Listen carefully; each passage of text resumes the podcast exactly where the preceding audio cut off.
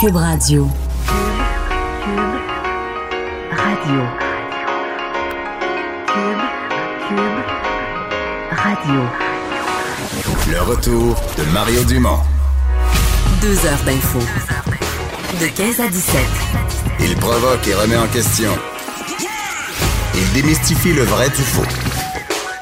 Mario Dumont et Vincent Dessureau. Le retour de Mario Dumont. Bonjour tout le monde, bienvenue à l'émission vendredi.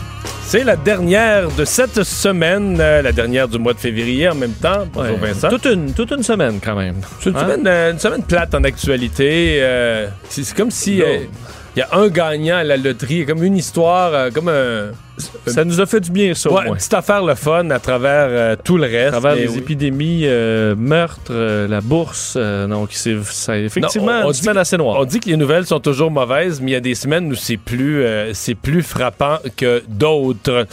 Euh, donc, Vincent, oui, ben, il faut, euh, faut y aller tout de suite avec ça. Donc, comparution euh, ce matin, mise en accusation formelle euh, de cet ami de la famille d'Océane Boyer. Oui, et hier, on, bon, on l'a- on l'avait appris euh, en après-midi, cette arrestation euh, d'un homme de 51 ans relié au meurtre euh, d'Océane Boyer. Bien, ce matin, c'était euh, la comparution et François Sénécal, donc un ami de la famille Boyer, qui est accusé du meurtre prémédité de l'adolescente survenu dans les Laurentides mercredi. Alors, évidemment, une scène extrêmement difficile pour, pour, pour tout le monde impliqué de près ou de loin dans cette histoire. On parle d'une trentaine de membres de la famille de la victime qui se sont présentés courageusement au palais de justice de Saint-Jérôme ce matin pour assister à cette comparution. Euh, entre autres, les parents qu'on a vus dans les, en entrevue euh, euh, hier à TVA Nouvelle qui euh, euh, parlaient, bon, euh, qui, qui se- s'est raconté aux médias, ben, ils étaient présents, première rangée, donc tout près de l'accusé, euh, François Sénécal, qui lui s'est avancé, tête baissée, n'a pas jeté un regard euh, à la famille selon les journalistes qui étaient présents. Euh, beaucoup de pleurs entendus, euh, évidemment des membres de la famille qui étaient là. Euh, la juge Maria Albanese qui euh, a demandé d'ailleurs à l'accusé s'il bon, qui est un résident de Brownsburg-Chatham, euh, dans- euh, qui de bien écouter, entre autres parce qu'il a des des, des choses à respecter, entre autres de ne pas entrer en contact avec une liste de personnes, là, dont les membres de la famille euh, d'Océane Boyer, dont les parents. Alors, elle a nommé chaque nom en demandant est-ce que vous comprenez bien, regardez-moi, est-ce que vous comprenez bien que vous avez pas, vous ne devez pas contacter ces gens-là? Euh, euh, bon, Mais de toute façon, il y aura plus beaucoup de façons. Tu comprends que tu peux avoir Non. accès à un téléphone en prison occasionnellement, là? Effectivement. pas beaucoup de moyens de contacter des gens au quotidien. là. On voulait peut-être juste quand même être vraiment clair, Ouais, que ouais, la personne comprenne bien. Euh, sur place, d'ailleurs, euh, étaient présentes des, des membres de la famille de l'accusé aussi, parce qu'il faut comprendre que euh, c'est une famille qui, bon, ce sont des gens qui, se- qui se connaissent. Là. Euh, Océane Boyer, elle, bon, recevait des cadeaux de François Sénécal, qui les connaissait depuis, euh, de fait, depuis sa naissance, là, étant un ami de longue date de la famille. Euh, et on dit là, il gâtait les enfants, leur offrait des cadeaux, euh, se faisait appeler mon oncle François. Euh, D'ailleurs, au moment du, du- de, la disparition de la jeune fille, euh, il a contacté Caroline, la mère de l'enfant, pour lui proposer de chercher Océane à Brownsburg-Chatham. Alors, un coin D'ailleurs, qui... ça l'avait intrigué pourquoi il voulait aller chercher dans la ville voisine. Oui, alors que, la évidemment, on, on l'a perdu entre la maison et l'école qui est juste en face. Pourquoi aller dans ce secteur-là? La mère, d'ailleurs, se questionne encore pourquoi avoir. Est-ce que c'était pour fausser les pistes? Est-ce que c'était pour l'amener l'amener sur place et faire la découverte? Euh, bon, assez spécial. Évidemment, euh, sur place, je vous disais qu'il y avait des membres de la famille de l'accusé.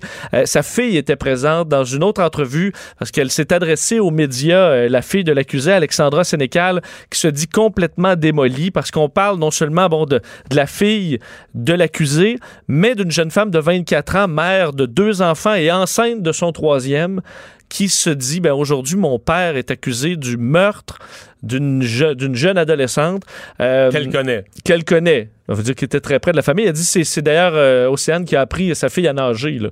Euh, alors vraiment des, des gens qui sont qui se connaissent bien.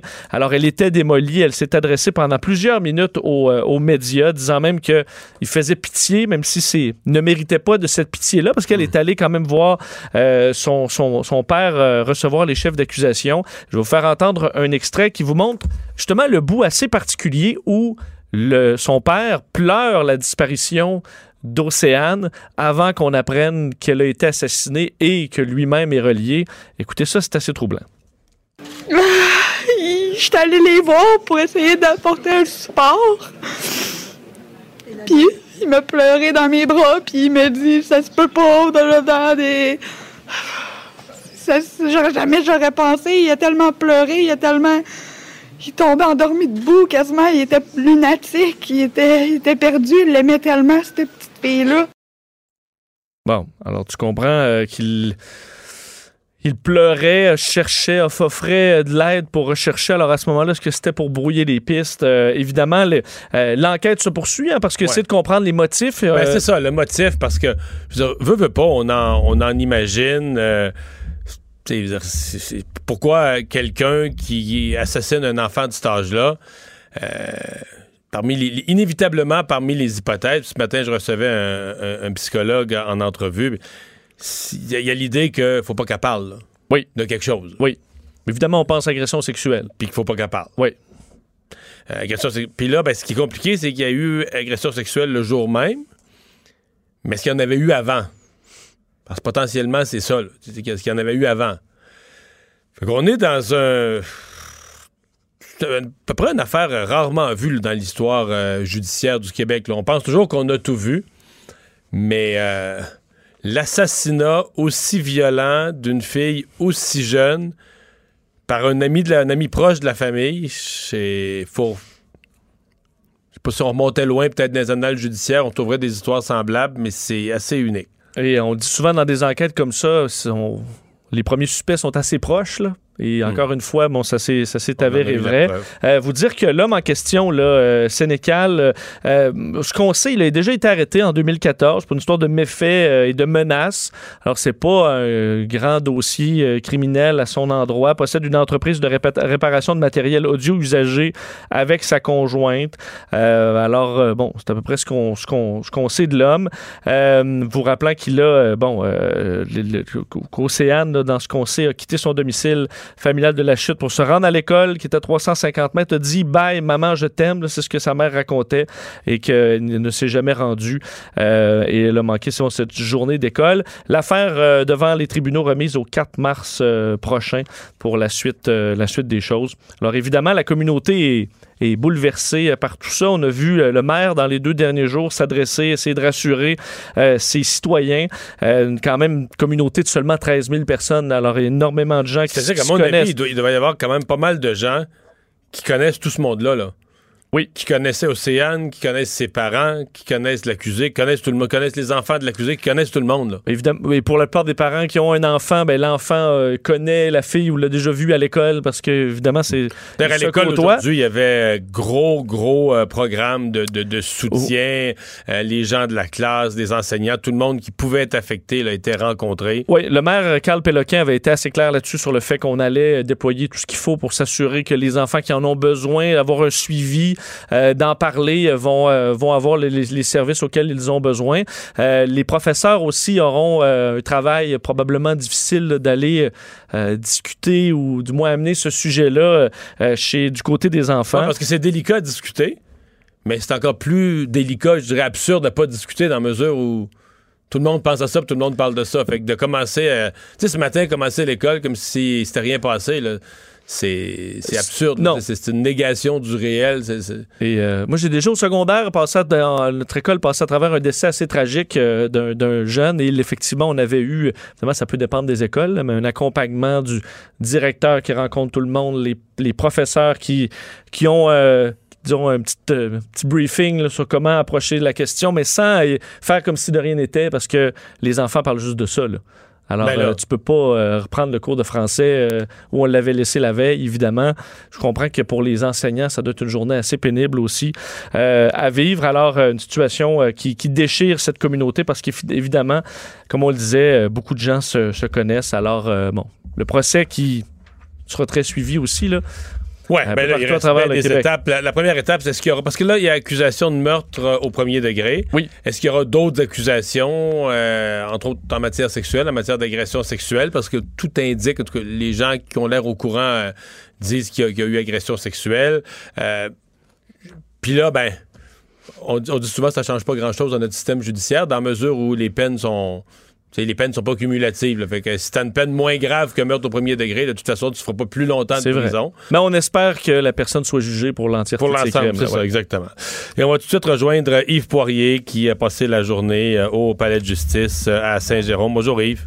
Bonjour Mario. Donc, euh, t'en as vu pas mal, mais ça, c'est une matinée euh, très, très particulière, notamment parce qu'il y a beaucoup de gens, des familles impliquées, euh, qui ont tenu à, être là physiquement, à être présents.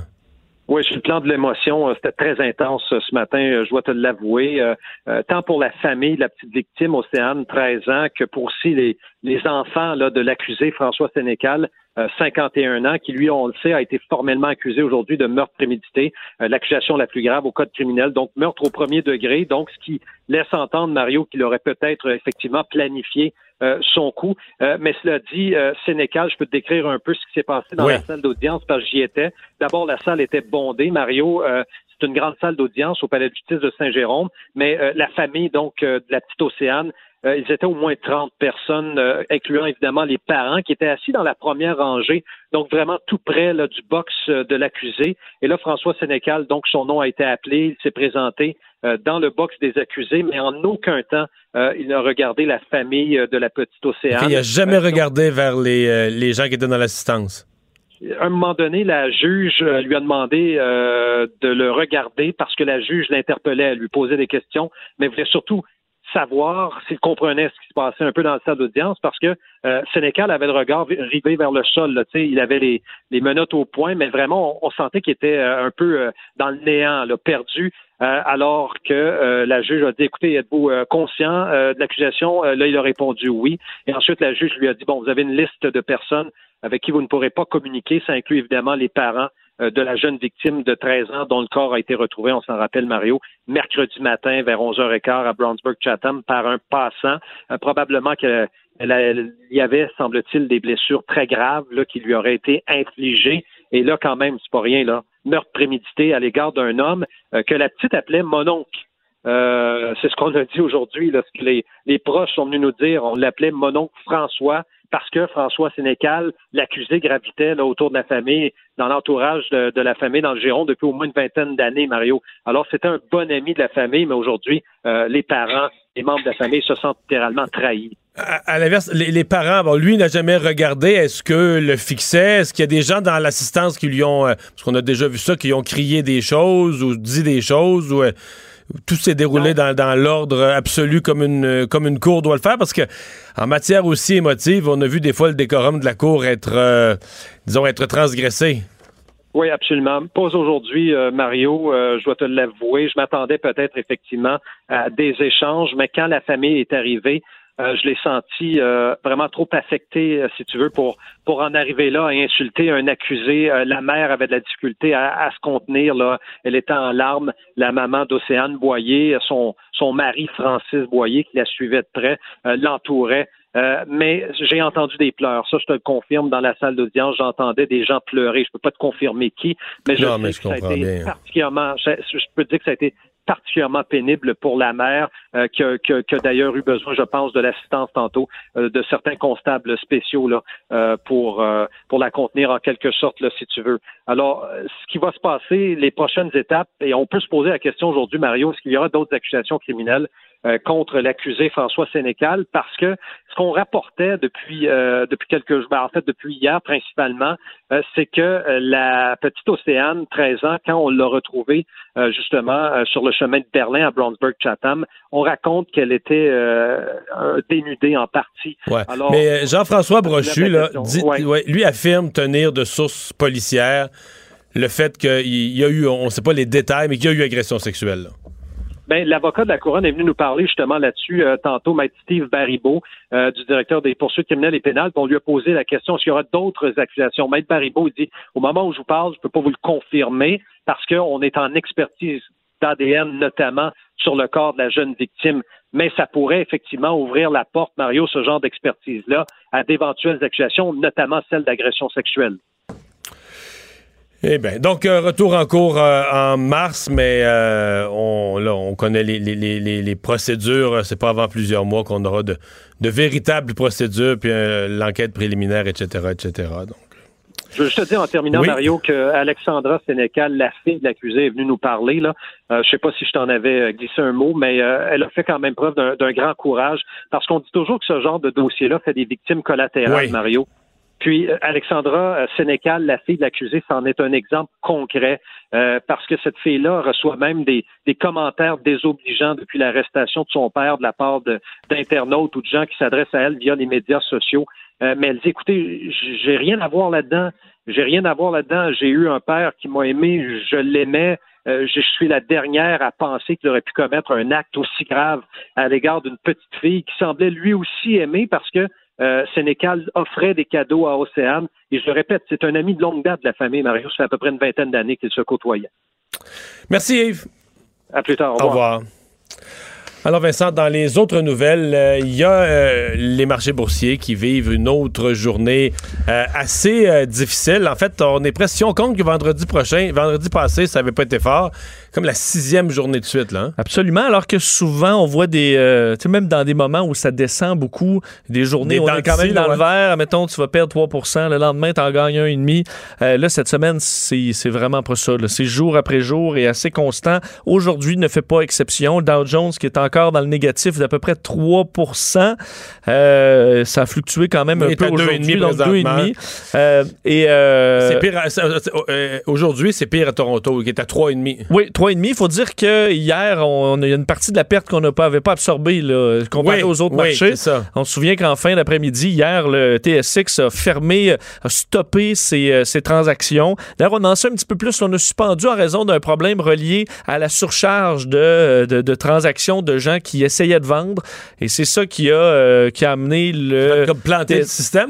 Ben, c'est ça, mais on dit un problème technique relié à ça. Alors, effectivement, c'est pas parce que ça peut arriver là, dans le cas d'une chute où on arrête volontairement les marchés euh, dans le but de calmer le, le jeu? Ce serait pas ça, mais en raison du, du trop-plein de ce qui arrivait, faut comprendre qu'il y a aussi des transactions qui se font avec des algorithmes, là, quand même, c'est un peu assez nouveau dans le, dans le milieu, comme quoi il y a une certaine baisse, ben, il y a des transactions qui se déclenchent. Là, là, ça fait une certaine réaction en chaîne. Alors, est-ce que ça a fait planter le système au TSX? Visiblement, alors il y a une partie de cette perte-là qu'on n'avait pas absorbée hier, qu'on a pris ce matin. Alors, c'est moins 3,4% euh, au, euh, au TSX. Sur les marchés euh, à l'international, c'est le même semblable. portrait. Là. Évidemment en Asie, mais en Europe aussi. L'Europe euh, égoutte pas mal euh, des baisses. En fait, là, depuis vendredi dernier, là, la comparaison qu'on fait, euh, comme tu viens de faire, c'est 12 à 13 là. Alors, c'est à peu près ça aussi. Alors pour... qu'en Amérique du Nord, euh, à mon avis, aux États-Unis, on va être à 15-16. Ça, Si la journée d'aujourd'hui ne se replace pas, des fois, il y a une tendance dans la dernière heure, là, soit à la hausse, soit à la baisse. Ben, hier, on, a- on était passé de ça de 500-600 à 1002 là, en Ouais, termes hier, de la dernière demi-heure, ça a été la chute libre. Euh, également, à surveiller les indices de volatilité là, qui montent. là. fait qu'on a, l'a traduit par l'indice de peur, là, alors montrant qu'il y a une, euh, du stress sur les marchés. C'est du, c'est du très élevé. On dit le plus haut depuis 2011, ce, ce stress-là, où entre autres, euh, dans la zone euro, il y avait eu une, bon, une crise de dette publique. Alors, on voit que sur les marchés, c'est difficile. Évidemment, ça, ça inquiète parce que est-ce que c'est le début de quelque chose ou c'est une correction qui va se terminer? Ben ça, euh, on ne le sait pas. Et on lit évidemment tout ça avec euh, euh, le coronavirus, l'impact que le virus a sur l'économie. Et on a notre euh, premier cas au Québec. Tout semble, bon, les autorités semblent rester bien calmes avec l'arrivée de ce premier cas. Oui, qui semble avoir été, somme toute, bien géré pour l'instant. Là, encore là, avec ce, virus, il faut toujours rester prudent parce que ça se développe assez vite. Mais un premier cas probable de COVID-19 au Québec, une femme qui est revenue lundi dernier de l'Iran. Et pourquoi on dit probable? Ben, en fait, il faut dire que c'est la personne a été testée positive. On a eu des cas plutôt au Québec où c'était les symptômes pouvaient s'a- s'apparenter au COVID-19. Là, on a vraiment fait un test positif. Par contre, comme c'est des nouveaux tests, on va les faire valider par un autre centre euh, au Canada qui va faire la vérification pour être euh, vraiment certain. Cette confirmation-là, on devrait l'avoir dimanche. là. Alors, ça prendra encore quelques Mais jours. disons qu'une fois que tu testes positif, euh, puis que tu arrives d'une région du monde où il y en a, puis que tu as probablement été en contact avec des gens qui l'avaient, pour ça qu'on dit probable, Ben mais ouais, on dit c'est une grande probabilité. Euh, bon, et on a, il y a quand même des bonnes nouvelles dans le dans ce cas-là, c'est que on a une bonne connaissance des allées et venues de la dame. Alors on recherche les gens avec qui elle aurait pu entrer en contact. Euh, elle s'est rendue à l'hôpital de Verdun. C'est euh, donc une, mais elle a fait deux visites médicales à l'hôpital de Verdun et dans une autre clinique médicale. Alors on est à rechercher tout ça. La partie L'hôpital de Verdun, selon les autorités de la santé publique du Québec, on a fait euh, des, on a pris des mesures exemplaires. Alors, on aurait La ça rapidement. avant, euh, Ben c'est ça. Là, on est moins sûr, évidemment. Euh, Il y a des gens dans une salle d'attente qui peuvent être à côté. Alors, euh, on ne fait pas de miracle. Pour ce qui est de la prise, vraiment, dans le milieu hospitalier, ça se serait fait très bien. On est à la recherche des gens qui étaient à ses côtés dans l'avion aussi, mais dans les endroits qu'elle a visités. Euh, on dit, par contre, et dans les bonnes nouvelles rassurantes, elle n'a pas pris de transport en commun. Et euh, elle n'est pas allée travailler depuis qu'elle est de retour d'Iran. Alors, ça peut quand même avoir limité euh, ses, euh, ses contacts avec d'autres personnes. Moi, Vincent, ce qui me fascine mondialement, là, le matin, tu peux aller sur la BBC ou le CNN, sais, ils ont- ils font un peu un rapport là, de, de- du COVID-19 sur la planète. Oui. C'est le nombre d'événements annulés. Là. Des championnats sportifs, des, des. Comme là, il y avait. avais le, le- le congrès de GMC. Oui, euh, annulé. 600 000 personnes, c'est ça? 600 000 participants? C'est quelque chose? 600 000. Ou En tout cas, 60 c'est 000. très gros, là. Très gros, annulé.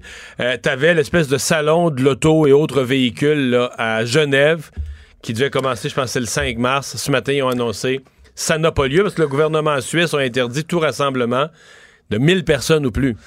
Mais c'est Et- comme ça. La prière annulée en, en- en Iran, la prière du Ben, vendredi aujourd'hui annulée. Au Japon, là, les écoles, Les écoles fermées au Japon, là, ça c'est lundi. ça, c'est lundi. Pour Et un mois. Évidemment, l'événement, c'est les Olympiques. là. Et là, de plus Il n'y a en pas de plus. décision Il annoncée. n'y a pas de décision, mais je voyais aujourd'hui, entre autres, une publication d'un des responsables des installations olympiques au Japon. Et euh, ils sont dévastés, là par l'idée que les Olympiques n'aient pas lieu.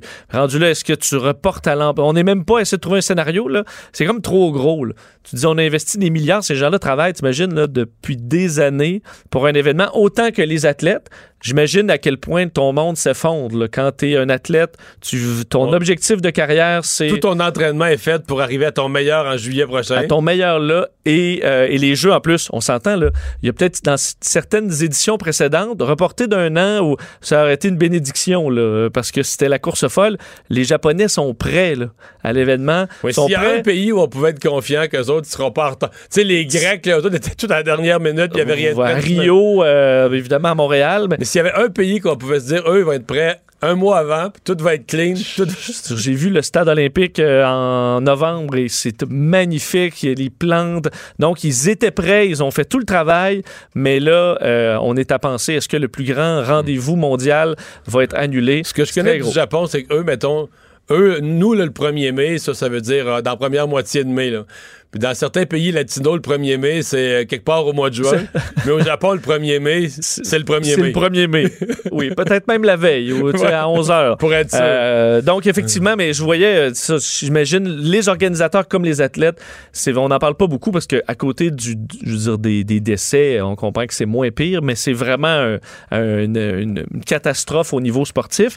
Euh, en- sur- on parle de l'économie, on parle de la bourse, mais Vincent, euh, je, je crois que c'est pas du manufacturier, mais- tous- ces événements-là, là, c'est des chambres d'hôtel, c'est des déplacements, c'est des repas au restaurant. Tu sais, la- l'industrie du congrès, mais c'est de- à chaque fois, c'est des milliers, des dizaines de milliers, des gros, gros, gros congrès annulés, annulés, Ben, si on doit arrêter, euh, tu sais, par exemple, si aux États-Unis, là, ça se répand, on doit arrêter ce genre d'événement-là pour. Ben, même euh, les villes qui. Il y a des villes qui vivent pour les congrès, là, ou du moins pour qui c'est une grande quantité de- de- d'air frais, là.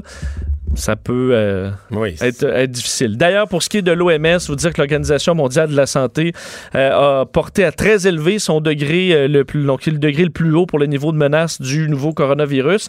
L'augmentation donc continue du nombre de cas, le nombre de pays touchés dans les derniers jours est préoccupant selon l'OMS. On explique dans les meilleures nouvelles que il y a 20 vaccins en cours de, de développement dans le monde, plusieurs produits thérapeutiques également qui sont en cours d'essai clinique. On devrait avoir des premiers résultats de certains d'entre eux dans quelques semaines. Alors, il y a quand même de l'espoir à ce, à ce niveau-là. Et en Chine, les nouvelles, euh, si Oui. on nous dit la vérité, parce que j'ai pas tant de raisons de douter, mais on- ça, ça semble se résorber en Chine. Oui, il y a une évidemment une baisse de nombre de cas à, tout- à tous les jours, le nombre de cas quotidiens, euh, et les mesures semblent prendre leur ampleur. Alors, il faudra quand même, dans cette, lorsqu'on va pour regarder cette épidémie euh, dans le futur, on va quand même pouvoir analyser le travail qui a été fait par les Chinois et, euh, et s'en inspirer peut-être même dans les pays actuellement. Alors, une situation quand même à suivre.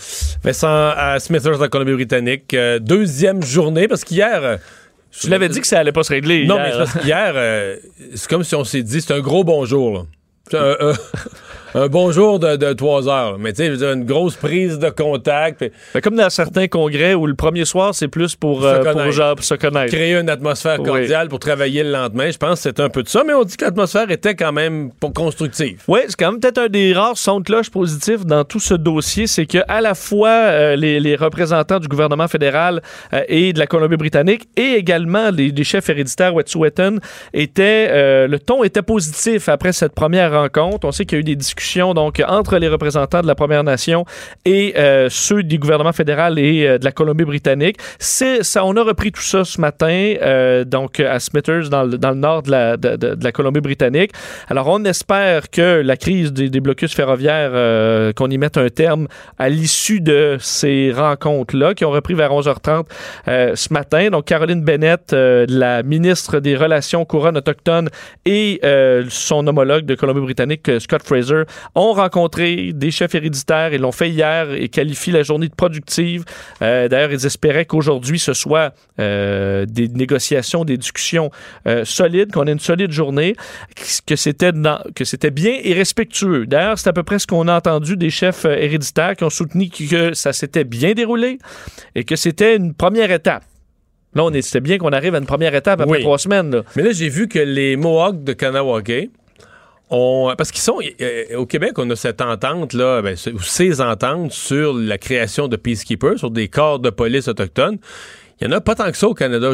Peut-être qu'il y en a en Ontario, je sais pas s'il y a d'autres provinces, mais c'est pas universel au Canada. Et donc, les, euh, Mohawks de Kanawake qui offrent de participer à la création, mais eux, ils fourniraient des agents d'un corps de police pour remplacer la GRC, au moins temporairement, pour dénouer la crise. Ah, Est-ce que ça pourrait être une perche? Parce que tu peux pas. Ouais. Comme dit le gouvernement, on peut pas laisser un corps. euh, on peut pas laisser un territoire sans corps de police. On peut pas laisser un territoire non patrouillé. C'est bien beau de dire la GRC, on peut plus voir sur le territoire, mais. Ça prend une alternative. Il y a des Oui. gens qui peuvent avoir besoin de, Ben oui, de secours ou de se faire attaquer. un- ou- Ben oui, c'est Ah ça. oui. Donc, euh, c'est l'offre des Mohawks. Donc, est-ce que ça pourrait être euh, une voie de sortie pour le gouvernement, une solution euh, interne au monde autochtone qui assure un service de police? Quand même, les peacekeepers. Je veux dire, là, là, là, il y a un conflit cette semaine, mais ils travaillent. Ça fait quoi? Ça a été créé, ça doit faire 22, je ne vais pas me tromper, 21, 22, 23 ans. Puis, je veux dire, des grands bouts, on n'entend pas parler. Là. Dire. Ils donnent leur contravention, puis ils gèrent leurs affaires sur la, la- la réserve de Kanawake. Donc, c'est des policiers d'expérience qui, nous dit-on, euh, sur l'ensemble des dossiers collaborent. Mais c'est drôle, avec les déclarations de François Legault sur les armes à feu illégales sur la réserve, ça a fait ressortir, des journalistes ont ressorti des dossiers Oui, de- avec des de saisies. Oui, de saisies majeures d'armes à feu dans lesquelles les Peacekeepers et la Sûreté du Québec travaillaient ensemble. Oui. Tu sais, les, les- les des, ca- des calibres 50, mais ils travaillaient des calibres. C'est pas des AK-47, Non, non, mais c'est mais il y avait des, des, des armes de guerre. Oui. Mais ces opérations-là ont été faites conjointement par la Sûreté du Québec et les Peacekeepers. Donc, peut-être que ça va se servir, ça, en tout cas, d'une partie d'une porte de d'une porte de sortie, mais le blocus n'est toujours pas levé à Kanawake. Effectivement. D'ailleurs, on se demandait si la bourse, euh, ça allait se remettre à descendre souvent vers 4 heures. C'est un peu le cas, là, présentement. On a une- rajouté quasiment 1% de perte là, sur le- l'indice Dow 10 Jones. minutes. On verra. On va aller à la pause. Ben, c'est un montant record qui a été remis par euh, l'Auto-Québec euh, ce matin, 70 millions. On va parler avec celui qui les remet, ces montants, depuis belle lurette déjà, Yves Corbeil. Le retour de Mario Dumont, l'analyste politique le plus connu au Québec. Cube Radio. Autrement dit. Alors, euh, Vincent, donc ce matin, euh, remise euh, à Québec par les gens de l'Auto-Québec de leur euh, Le plus gros lot de l'histoire. Oui, puis on le disait, hein, c'est une semaine qui a été lourde en actualité négative. Et au moins, il y a eu cette histoire-là pour nous faire sourire, pour amener un petit peu de, un petit peu de bonheur. Et dans cette présentation de finalement la famille donc qui va se partager le plus gros lot de l'histoire de l'Auto-Québec, on a pu entendre le gagnant, mais également sa mère qui racontait, et je vous le petit extrait que je vais vous faire entendre, le moment où son fils l'appelle au IGA pour dire j'ai gagné 70 millions. Maman était pas sûre si elle se faisait euh, niaiser. On peut l'écouter. Puis il m'a annoncé, maman, on a un billet gagnant. J'ai dit là, Grégory, ton père et moi, on n'a pas vraiment les moyens de manquer de l'ouvrage pour une niaiserie ou pour une mauvaise blague. Prête-moi quelqu'un qui est avec toi pour me confirmer que tu me dis la vérité. Et il m'a prêté une collègue de travail qui m'a dit, Madame Julien, c'est vrai. J'ai dit, reprêtez-moi mon fils. Puis j'ai demandé à Grégory de m'envoyer une photo de la confirmation. Puis là, ben, après ça, euh, il me manque des petits bouts. ouais. Alors là, c'était confirmé. Ouais, ouais, ouais. Il a pris quelques. Il y a pris Quelques preuves. moments. Euh, on va discuter de tout ça avec euh, celui, il y en a vu d'autres des remises du genre parce que ça fait belle lurette euh, qu'il est euh, celui qui fait celui qui distribue le bonheur au nom de l'Auto-Québec. Yves Corbeil, bonjour. Bonjour, bonjour à vous, ça va bien? Oui, ça va bien. Euh, euh, C'était-tu spécial ce matin, le plus gros montant de l'histoire? C'est sûr que ça met du piquant, là? Ah, ben écoute, c'est- non, c'est vraiment spécial. D'abord, c'est le plus gros montant, mais ce qui est très spécial aussi, Mario, c'est que euh, cette, cette famille-là, c'est une, famille extraordinaire. Euh, tu sais, euh, la, la mère, le, le fils, le cousin, le frère, la grand-mère, euh, ils sont, euh, ce sont, ce sont des gens qui se tiennent vraiment, vraiment ensemble. Ce sont des gens qui sont originaires du, du Nouveau-Brunswick, dont les, les, les grands-parents viennent du Nouveau-Brunswick. Là, ils sont installés dans la région de Québec. Mais j'ai rarement vu euh, une famille aussi euh, aussi attachante. Quand on a remis les chèques après, après, euh, après la cérémonie officielle avec le gros chèque, là, blablabla, mais après ça, euh, on est allé remettre les chèques individuellement à tous les gagnants. Ça, Et des là, chèques, il- il- c'est partagé à parts égales, hein? Pardon? C'est partagé à parts égales dans un cas comme ça. Ah, je sais pas si c'est par... ben, euh, ça dépend de la volonté des gens. Euh, Pas nécessairement. Je sais pas si c'est partagé à part égale. Non, pas nécessairement. Ah. Les gens peuvent dire, euh, il peut avoir, moi je prends. Il peut avoir des proportions, là. Oui, oui, oui. OK, OK, OK. absolument. Je comprends, je comprends. Absolument. Mais, mais ce, qui est, ce qui est sûr, c'est que le jeune homme de, de, de 22 ans, Grégory Mathieu, je dis que lui, lui, là, il va, il va pouvoir faire ce qu'il veut, il va pouvoir retourner aux études, ce qui serait une bonne chose d'ailleurs. Il nous en a parlé. Genre, ça, c'est une très, une très, très bonne idée, tu sais. Euh, Peut-être quitter son, son emploi euh, dans, dans une épicerie, tu sais, comme commis, et puis euh, de retourner aux études. Mais euh, Il, moi, était je- étonnamment calme, hein? il y avait, c'est ça. Moi, ça m'a étonné parce que avant, euh, on arrive nous autres euh, un peu avant, puis là, là, je voyais que c'était bien, le monde était énervé. Je dis, je sais pas comment ils vont faire. Là, sa mère, sa grand-mère me dit, bon, là, là faites attention à, à- à mon fils, mon petit-fils, parce que il pourra pas répondre, ça va être trop, trop énervé. Mais quand on était, quand est arrivé le moment, je sais pas, je lui ai parlé avant, puis tout ça, puis là, ça l'a comme calmé. Mais quand est Ouais. arrivé le moment. Il faut dire qu'un animateur d'expérience fait ça à la perfection là, pour calmer les gens. Ah, ben, t'es gentil. Mais tu sais, euh, tu sais, le petit gars, il était comme. Il a, il a parlé, et puis euh, on avait des, des questions en anglais aussi. Euh, il y a pour des, des réseaux euh, CTV et puis euh, CBC. Alors, comme, ils, que- comme toute la famille était bilingue, euh, ils viennent du Nouveau-Brunswick. Alors, bon, là, écoute, moi, je les ai trouvés d'un cran, euh, je les ai trouvés extraordinaires, mais vraiment une famille euh, soudée, euh, tissée serrée, en Moses, en tout cas. Ouais, parce que là, même les, les tantes avec le même euh, le même tatou que la mère, puis il y avait toutes sortes de toutes sortes de symboles d'une d'unité familiale. là. Euh, absolument, c'est ça. Oui, c'est ça. Il y avait leur, leur, leur symbole sur euh, sur euh, le bras, tout ça. Et puis moi, ça, ça venait de la grand-mère, puis de l'autre grand-mère. Je dis mon Dieu Seigneur. Puis euh, un de leurs parents qui était décédé. je pense que c'est la grand-mère, c'est ça. An angel from the sky. Bon, un ange du ciel, un ange d'en haut. Tu sais, j'ai trouvé ça, moi, euh, j'ai trouvé ça, mon Dieu, ça a été, honnêtement, une des plus touchantes que j'ai fait, moi, euh, comme conférence de presse ou comme point de presse. Là. Ça, j'avoue que ça a été euh, ça a été très touchant. Quand on mettait les chèques, bon, ça pleurait, ça riait. J'ai dit, ouais, celle-là, c'est une, euh, c'est une bonne. J'ai été vraiment. C'est euh, comment je peux c'est un mandat. On, on peut faire, ouais, on peut faire toutes sortes de choses. euh, dans les médias, en animation, euh, de, de- du Ouais, très triste. ouais. Mais ça, c'est quand même un rôle assez unique. Euh, Je sais pas, vous, faites- vous le faites quoi? euh, Des, des- des montants comme ça toutes les deux, trois semaines, un mois? Mais à chaque Non, fois, vous devez ça. arriver avec, je sais pas moi, une espèce de d'esprit de dire, bon, on va voir arriver ces gens-là, ils vont débarquer les bureaux de, de- de l'Auto-Québec tout énervé. Ça doit être quelque chose à chaque fois. Ah, oui, c'est quelque chose parce que tu sais jamais à, à quoi t'attendre, avec qui. Tu sais, tu sais pas, c'est vraiment euh, improvisation mixte ayant pour thème euh, un gagnant de loterie. Tu sais, tu, tu- tu sais pas avec qui t'as as affaire, euh, comment ils vont ils vont réagir. Je leur parle un peu avant, mais une heure avant, quelque chose comme ça, pas plus que ça. Et puis je leur parle de leur projet. Quand ils sont bien énervés, je leur dis bon, faites-vous-en pas. Euh, L'Auto-Québec aussi les entoure beaucoup. Leur dit bon, regardez là, euh, précipitez rien. Euh, mettez l'argent dans un certificat de dépôt, quelque chose à la banque pendant tant temps, pendant deux, trois, six mois si vous voulez. Et puis après ça, vous allez réfléchir. Ouais.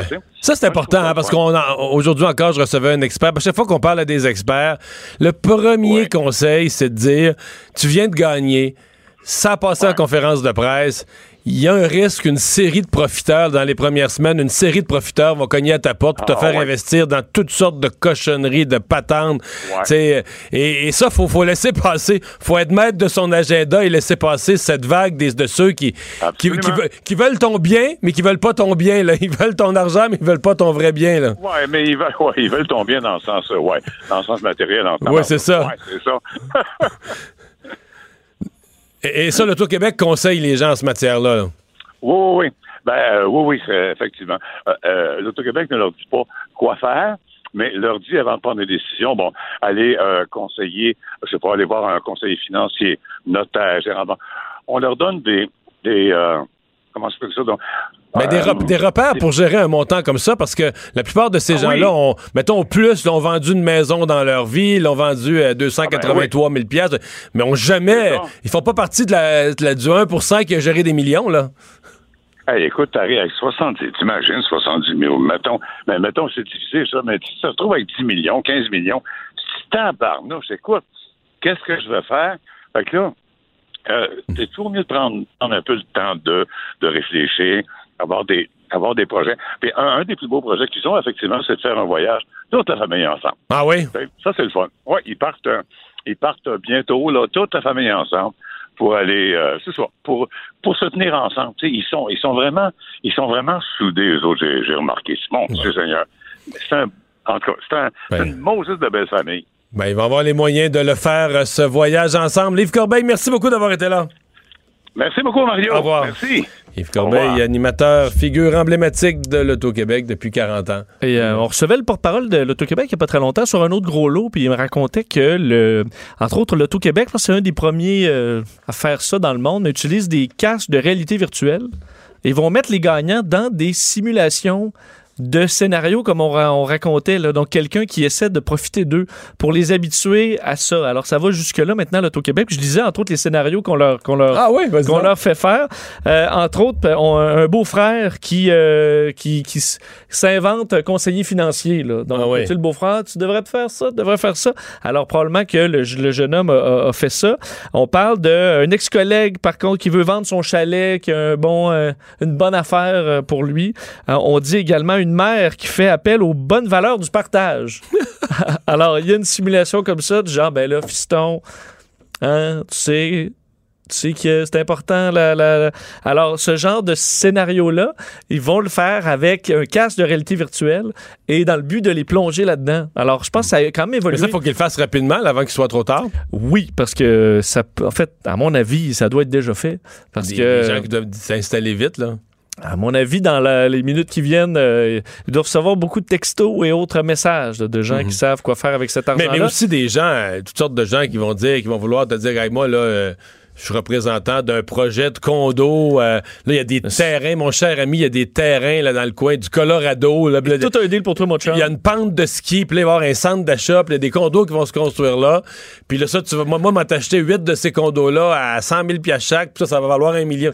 Mais là, tu sais même pas ce que tu comprends. C'est moi, puis tu n'as pas d'expérience là-dedans. Mais on voyait la jeune de 18 ans qui avait gagné gagnant à vie, là, une semaine, euh, 1000 dollars par semaine à vie, là, qui est sortie en disant qu'elle avait fait face justement à ça, des gens qui voulaient en profiter, même dans, à l'international, parce qu'on avait parlé de son histoire quand même, euh, qui avait fait le tour du monde, là, parce qu'elle, en raison de son jeune âge. Mais là, je dis, écoute, Ouais, parce que je pense qu'elle avait gagné, gagné à vie, mais le jour de sa fête de C'est ça. 18 ans. Fait que, tu sais, ça peut pas être plus long, là. Tu peux pas en profiter plus longtemps. plus longtemps. Ça avait été comme une, quand même une belle histoire, mais elle a trouvé ça difficile parce qu'entre autres, il y a eu des profiteurs autour d'elle. Mais tu- 52 000 par année. Euh, Ouais, parce que ça, gagner à vie, c'est beaucoup sur. C'est beaucoup le jour de ta mort que t'as reçu. Mais je veux dire, mec, là, là, elle a 20 ans. Donc, la date, elle a reçu 100 000, là. c'est ça. Deux Je- fois, cinq, deux, deux fois deux années de T'as 50 18 000. ans, tu t'achètes une, une, une maison puis une voiture neuve, t'en- je veux dire, tu Tu vas quand même la payer sur quelques années pareil. là. Alors, euh, comment qu'il y a quelqu'un à l'international qui Non, mais veut 50 te 000 voler, par année, je veux dire, 50 000 par année sans impôt, Clair, clair. ouais. Mais c'est quoi, comme c'est- gagner 80, 75 Qu'est-ce 000, que euh, 80 000 par année? C'est un bon salaire, mais je veux dire. un col bleu, là, mettons, à- Ouais, ouais, mais tu de ferais Montréal. pas, tu ferais pas le monde à l'envers, là. Tu... Mais c'est c'est ça. J'étais un peu surpris de savoir que même, même avec euh, si peu d'argent, c'est beaucoup, là. Je dis pas que c'est pas, mais je veux dire, si peu de. T'as pas, t'as pas une fortune, ben, les gens se. Alors pareil, imagine à 70 millions. Le retour de Mario Dumont, l'analyste politique le plus connu au Québec. Cube Radio. Autrement dit. On parle culture avec Anaïs. Bonjour. Bonjour, bonjour. Alors, une nouvelle chanson pour Lady Gaga. Ben oui, là, les gens l'attendaient depuis fort longtemps. La voici, la voilà, Stupid Love.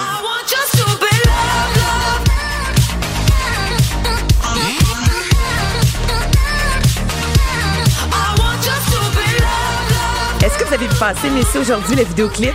Oui, Très rose. très coloré, ouais. Très futuriste. Vidéoclip qui a été tourné à l'aide d'un iPhone 11 Pro. Donc, on s'en va vraiment Une vers bonne pub d'iPhone, on comprend. C'est une très bonne pub d'i- d'iPhone. mais de- Apple l'a payé pour euh, le Ben, je pense que oui. Là. Quand ça dit fait par un iPhone 11, là. Ouais, ouais, c'est écrit partout. là. Il n'y a pas un article publié sans que ce soit mentionné iPhone 11. ça n'a pas coûté cher ce clip-là. hein. J'ai l'impression que ça n'a pas coûté cher, cher. Et euh, je trouve que ça ressemble beaucoup à du, bon, bon vieux, on s'entend que Lady Gaga, ça fait pas 75 Mais ça sonne Lady. Gaga, totalement. Mais ça sonne comparativement au dernier album, Jolene, qui était un peu plus relax. Là, ça, là. C'est ça, on est dans le club. Oui, là. ça sonne Ouais, exactement ça, comme ça. là. Ça, ça sonne pop, électro, Lady Gaga. Donc, elle est de retour, un sixième album qui sortira cette année. Ben, tu vois, Je je, trouve ça bon. ben, je voyais un grand fan de Lady Gaga là, qui écrivait, il dit comme Lady Gaga, elle a, elle a comme prouvé ce qu'elle voulait. Mettons, elle a prouvé sa, sa- son talent. Absolument. Maintenant, elle peut juste faire de la pop et s'amuser. Ouais. C'est Mais peut-être ça qu'on voyait dans avec, cet album-là. euh, Je trouvais ça intéressant comme analyse. Mais c'est vrai, dans les, son dernier album était plus euh, folk, euh, la guitare, c'était un peu plus moins, on était moins dans la grosse pop, le sucré, je vous dirais. Et là, avec le film aussi, euh, euh, c'était quoi, je l'ai juste en anglais, je vais le dire en français. Oui, ben son film, Une- là, avec Bradley Cooper. Avec Bradley oui. Cooper, c'est quoi le titre, Mario? Regarde-moi pas. Oui, Shallow, là. Shallow, C'est là. Bon, ben, Mais en tout cas, on va le dire en bon. anglais, là. C'est bon, euh, c'est ça, c'est ce film-là, en fait. Star, A Star A is Star Born. is Born. Une Mais c'est étoile est née. français, ça? Une étoile Étoile est est née. née. La toile est née en français, oui, c'était ça Oui. C'est pas. Et euh, La chanson, je sais que le film existe, je l'ai pas vu, mais. euh, Ben, très Ben, bon film, mais c'est ouais, vrai, c'est on ce que j'ai découvrait entendu. une Lady Gaga, on, on voyait le côté un peu sombre de l'artiste, et là, je pense qu'elle est de retour. euh, ça fait du Bon. bien. Je suis très contente. Mario, on va en parler de français, là. Oui. qu'on va parler des Césars. Hey, Toujours- c'est pas facile. Ce n'est pas facile. Quand il y a des manifestants pour une, euh, une remise de prix, Ce n'est pas bon signe. Alors là, juste pour vous situer, le 13 février dernier, on apprenait que la- l'Académie des Césars, il y avait une démission collective. C'était quand même 21 personnes, une première de l'histoire qui démissionnaient comme ça. Euh, une autre première depuis 1976 à chaque année. Il y a un César d'honneur. Donc, c'est un trophée qu'on remet à un acteur ou une actrice américaine. Tout d'abord, Brad Pitt avait accepté cette année. Il a décliné l'offre. On l'a offert à Meryl Streep qui a décliné l'offre. Donc, cette année, il n'y aura aucun César d'honneur. Hier, il y a Brigitte Bardot qui prenait la défense de Roman Polanski, disant heureusement que Polanski existe et sauve le cinéma de sa médiocrité. Je le juge sur son talent et non sur sa vie privée. Je regrette de n'avoir, de n'avoir jamais tourné avec lui. Vive Roman. Donc là, ça, ça a fait jaser sur les médias sociaux. Il y en a qui ont commencé à dire, mais en même temps, Brigitte Bardot défend les animaux depuis longtemps. C'est normal qu'elle défende les porcs. Je vous que je l'ai quand même trouvé. Ouais, ouais. Non, mais j'ai trouvé quand même que c'était assez drôle. Donc, tout ça, ça se passe depuis, je vous dirais, les dernières euh, semaines. Et là, voici ce qui s'est passé deux heures avant le début de la cérémonie.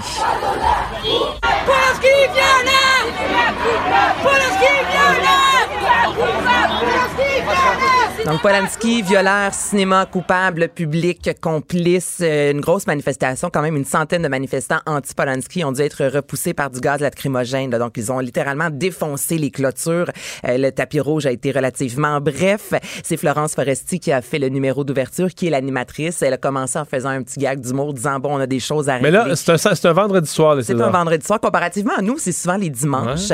Euh, même chose du côté de l'Angleterre, entre autres. Mais oui, pour eux, c'est euh, le vendredi soir. Donc là, je regarde, j'ai regardé pour l'instant parce que 12 nominations pour Roman. Pour l'instant, il n'avait pas gagné de prix? Pour l'instant, il n'avait pas gagné de prix, mais ça se passe euh, au moment où on se parle. Et euh, lui n'est pas présent. Il a annoncé ça il y a quelques jours. Et tous les acteurs, dont Jean Dujardin également, ont décidé de ne pas y être parce qu'ils ont dit que dans les dernières journées, il y a eu beaucoup de violence à l'égard du film, à l'égard de Polanski, à l'égard des acteurs. Donc, ils se sont dit, on n'y va pas cette année. Donc, j'ai Bon. bien l'impression que les. Césars 2020, on, on va essayer de les oublier. Euh, Ouais. D'habitude, quand le Cirque du Soleil euh, s'installe avec un spectacle, c'est pour longtemps? Et pas toujours, je te dirais, finalement. Habituellement, oui, ça va relativement bien pour le Cirque du Soleil. Il y a eu beaucoup de spectacles, toutefois. Est-ce que je suis seule à trouver que dans les deux, trois dernières années, il me semble qu'il y en Il y a avait un essoufflement. en ouais, ouais, ouais, je pense qu'on peut là. dire ça sans risque, un essoufflement. Il y en a, il y en a. Et là, c'est le spectacle Ron qui a été lancé le 24 octobre dernier à Vegas et ça va se terminer le 8 mars prochain, après quelques mois à peine. Et Ron, en fait, c'est, on mettait de l'avant surtout des cascadeurs. Donc là, on voyait plein de motocyclettes. On est loin, loin du Cirque du Soleil. On est à l'opposé d'Allegria.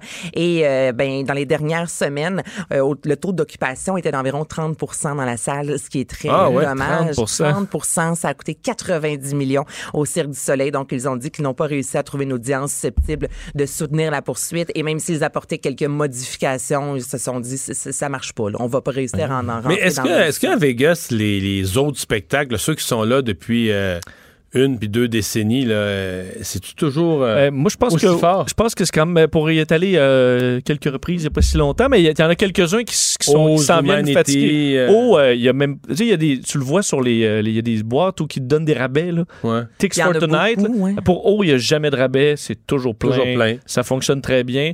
K, il y a des rabais, Cas mais des ça rabais, fonctionne quand Mystère, même bien. un petit peu plus, mais c'est quand même- Mystère plus vieux, mais celui entre autres qui est un peu érotique là, euh, Zumanity. Mais ça a toujours été ça. Il a toujours été moins plein. Mais là, je pense qu'il s'en vient pas mal euh, moins plein. Alors peut-être c'est un qui va débarrasser. Alors les plus vieux, mais je pense que les Ça tient quand cas même. euh, hauts, euh, ça, ça roule Mais cas, encore c'est pas mal. Oui, c'est, je, suis pas revenu encore de cas.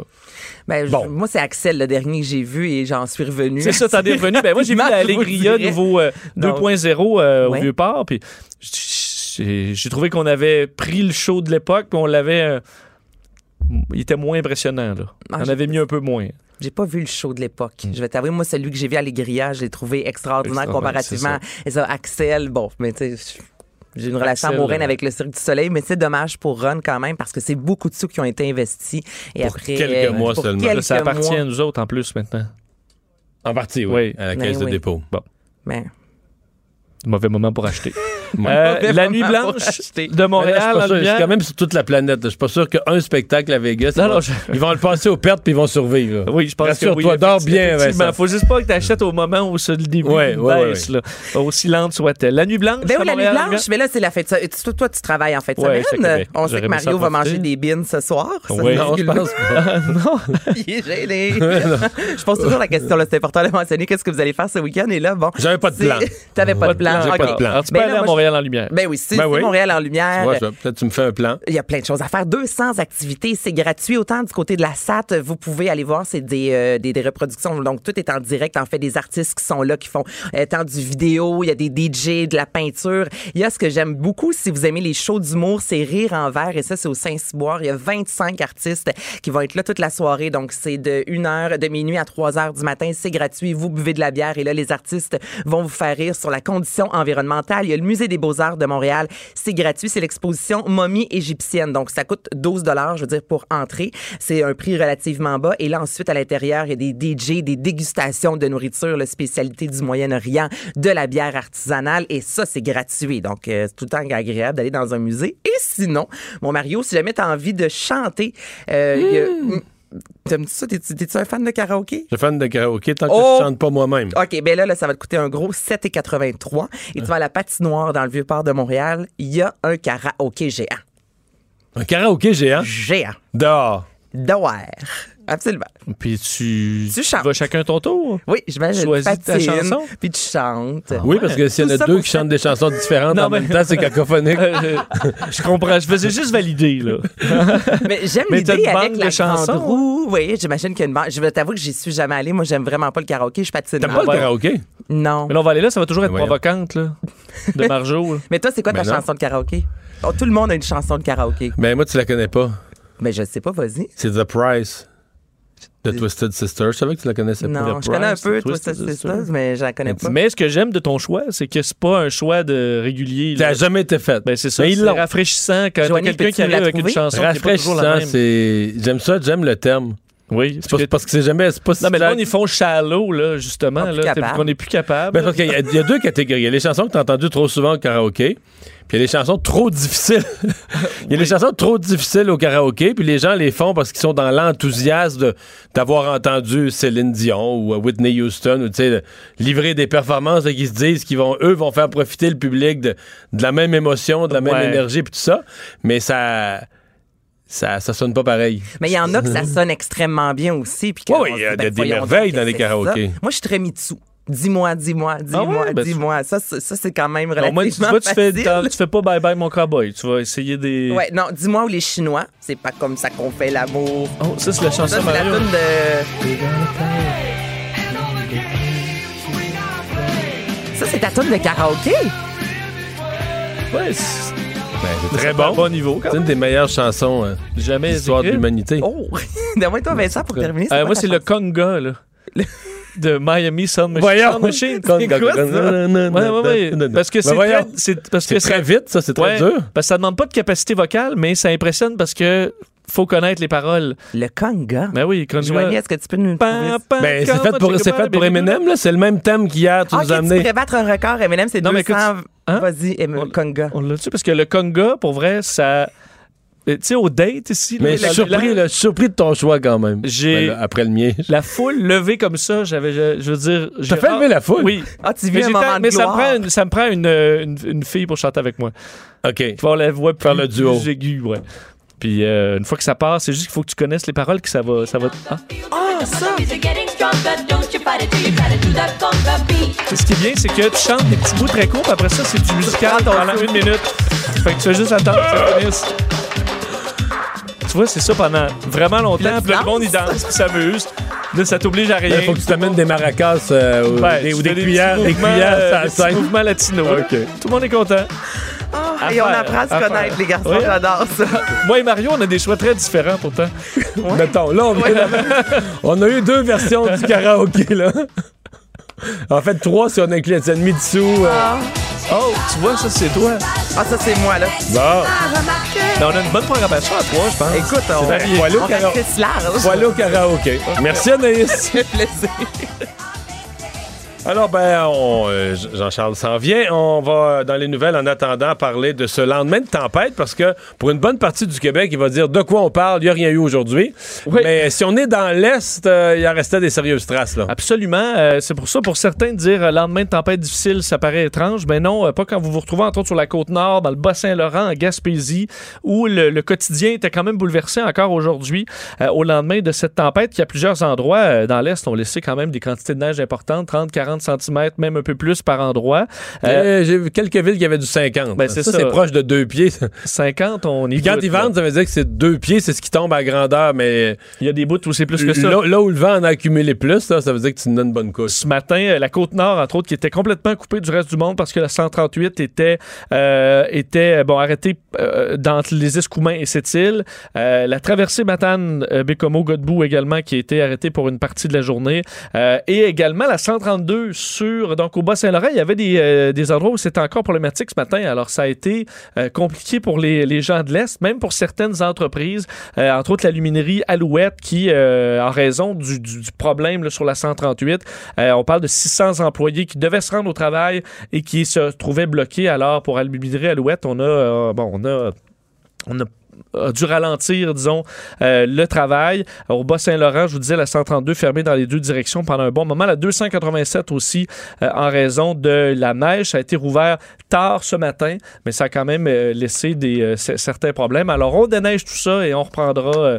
sont la vie normale euh, cet après-midi, mais ça a été quand même plus long. Entre autres, là, dans l'Est, on parle à Bécomo, des vents. Je vous parlais de 90 km hier à Québec. 90 km heure, c'est 110 euh, à Bécomo, 102 à Pointe-des-Monts. Alors Ça, des- ça fait de la poudrerie là, Ben- quand t'as de la- quand t'as un pied de neige. Toi qui, co- qui, co- qui a bien beaucoup circulé dans le secteur, Ben, mettons, tu fermes les routes parce qu'ils ont fait? ben, c'est ça. Imagine simple que- 138, il, il fait Tu vois absolument 109 km heure de vent dans une Marc, la tempête de neige. 138, la- la- l'avantage de la 138 par rapport à la, la 20, Cent- ouais. il y a plus de bois, là.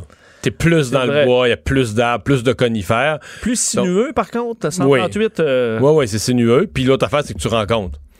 Un accident sur la 20, souvent, ben, c'est dangereux les carambolages, mais sur ta voie, tout le monde va dans la même direction. Fait que des autos peuvent s'accrocher. Mais, tu sais, il y a- alors que ça, à 138, un accident, c'est quasiment toujours mortel, c'est des face-à-face. T'arrives si je ne face me trompe face. pas, c'est la route la plus dangereuse ou une des plus dangereuses au Québec, 138, ouais, ouais, ouais, ce parce que c'est ça. Dire, tu perds le contrôle dans une courbe, puis un camion qui s'en vient, tu arrives d'en face, c'est aussi traite que ça. Euh, L'animateur de Radio de Québec qui avait été impliqué dans un accident d'auto alors qu'il conduisait avec les facultés affaiblies. Il avait plaidé coupable, Martin Pouliot, euh, mais là, il attendait sa sentence. Oui, et euh, finalement, Martin Pouliot, bien connu dans la région de Québec, mais également un peu partout au Québec, il a été euh, Ouais, collaborateur dans plusieurs émissions, ouais. euh, pour analyser sur différents dossiers. Euh, Donc, lui, si vous vous souvenez, euh, avait euh, bon, été impliqué dans un accident alors qu'il qu'il présentait un taux d'alcoolémie de presque 0.12, là, fait, pas- pas- 0.0, euh, a fait 0.12, et roulait à 94 km/h dans une zone de 50. Il a embouti le véhicule euh, d'une mère de famille de 37 ans qu'il avait euh, blessé. Alors, euh, aujourd'hui, recevait sa sentence, condamné à 21 mois donc pour conduite avec les facultés affaiblies, évidemment causant des lésions. Il disait lui-même être très repentant, là, euh, se préoccupant principalement des conséquences que ces actes ont eues sur la victime. Euh, il dit ce qui me fait perdre le sommeil, c'est de savoir que je vous ai heurté, que je vous ai blessé. Mon sort m'importe peu. C'est ce qu'il a dit juste avant d'être condamné euh, à, la, à la victime. Alors, euh, selon euh, bon, les, les, les- les- Pou- Pouliot, à ce moment-là, selon son avocat, était allé reconduire un ami, rentrait chez lui au petit matin lorsque des documents placés sur son pare-soleil seraient tombés sur lui et c'est ce qui aurait causé l'accident. Mais ça n'excuse pas qu'il était en était, boisson. Ouais. euh, euh, incapable de conduire. Merci, Vincent.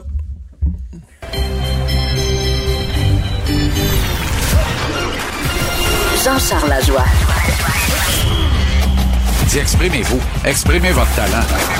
Ça passe le test. Magnifique. Jean-Charles Lajoie. Bonjour, Jean-Charles.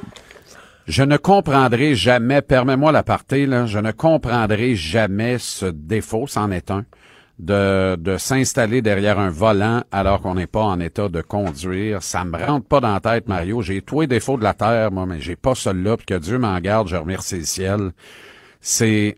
Je ne comprends pas. Puis, t- je- puis Non, souvent, je cherche des pistes d'expli- d'explication parce que, et je suis certain que c'est pareil pour toi et Des, on a tellement d'exemples de gens autour de nous qu'on a vu, avec qui on s'est coltaillé, chicané. Moi, j'ai, je m'en suis pris physiquement à des gens pour les empêcher de conduire.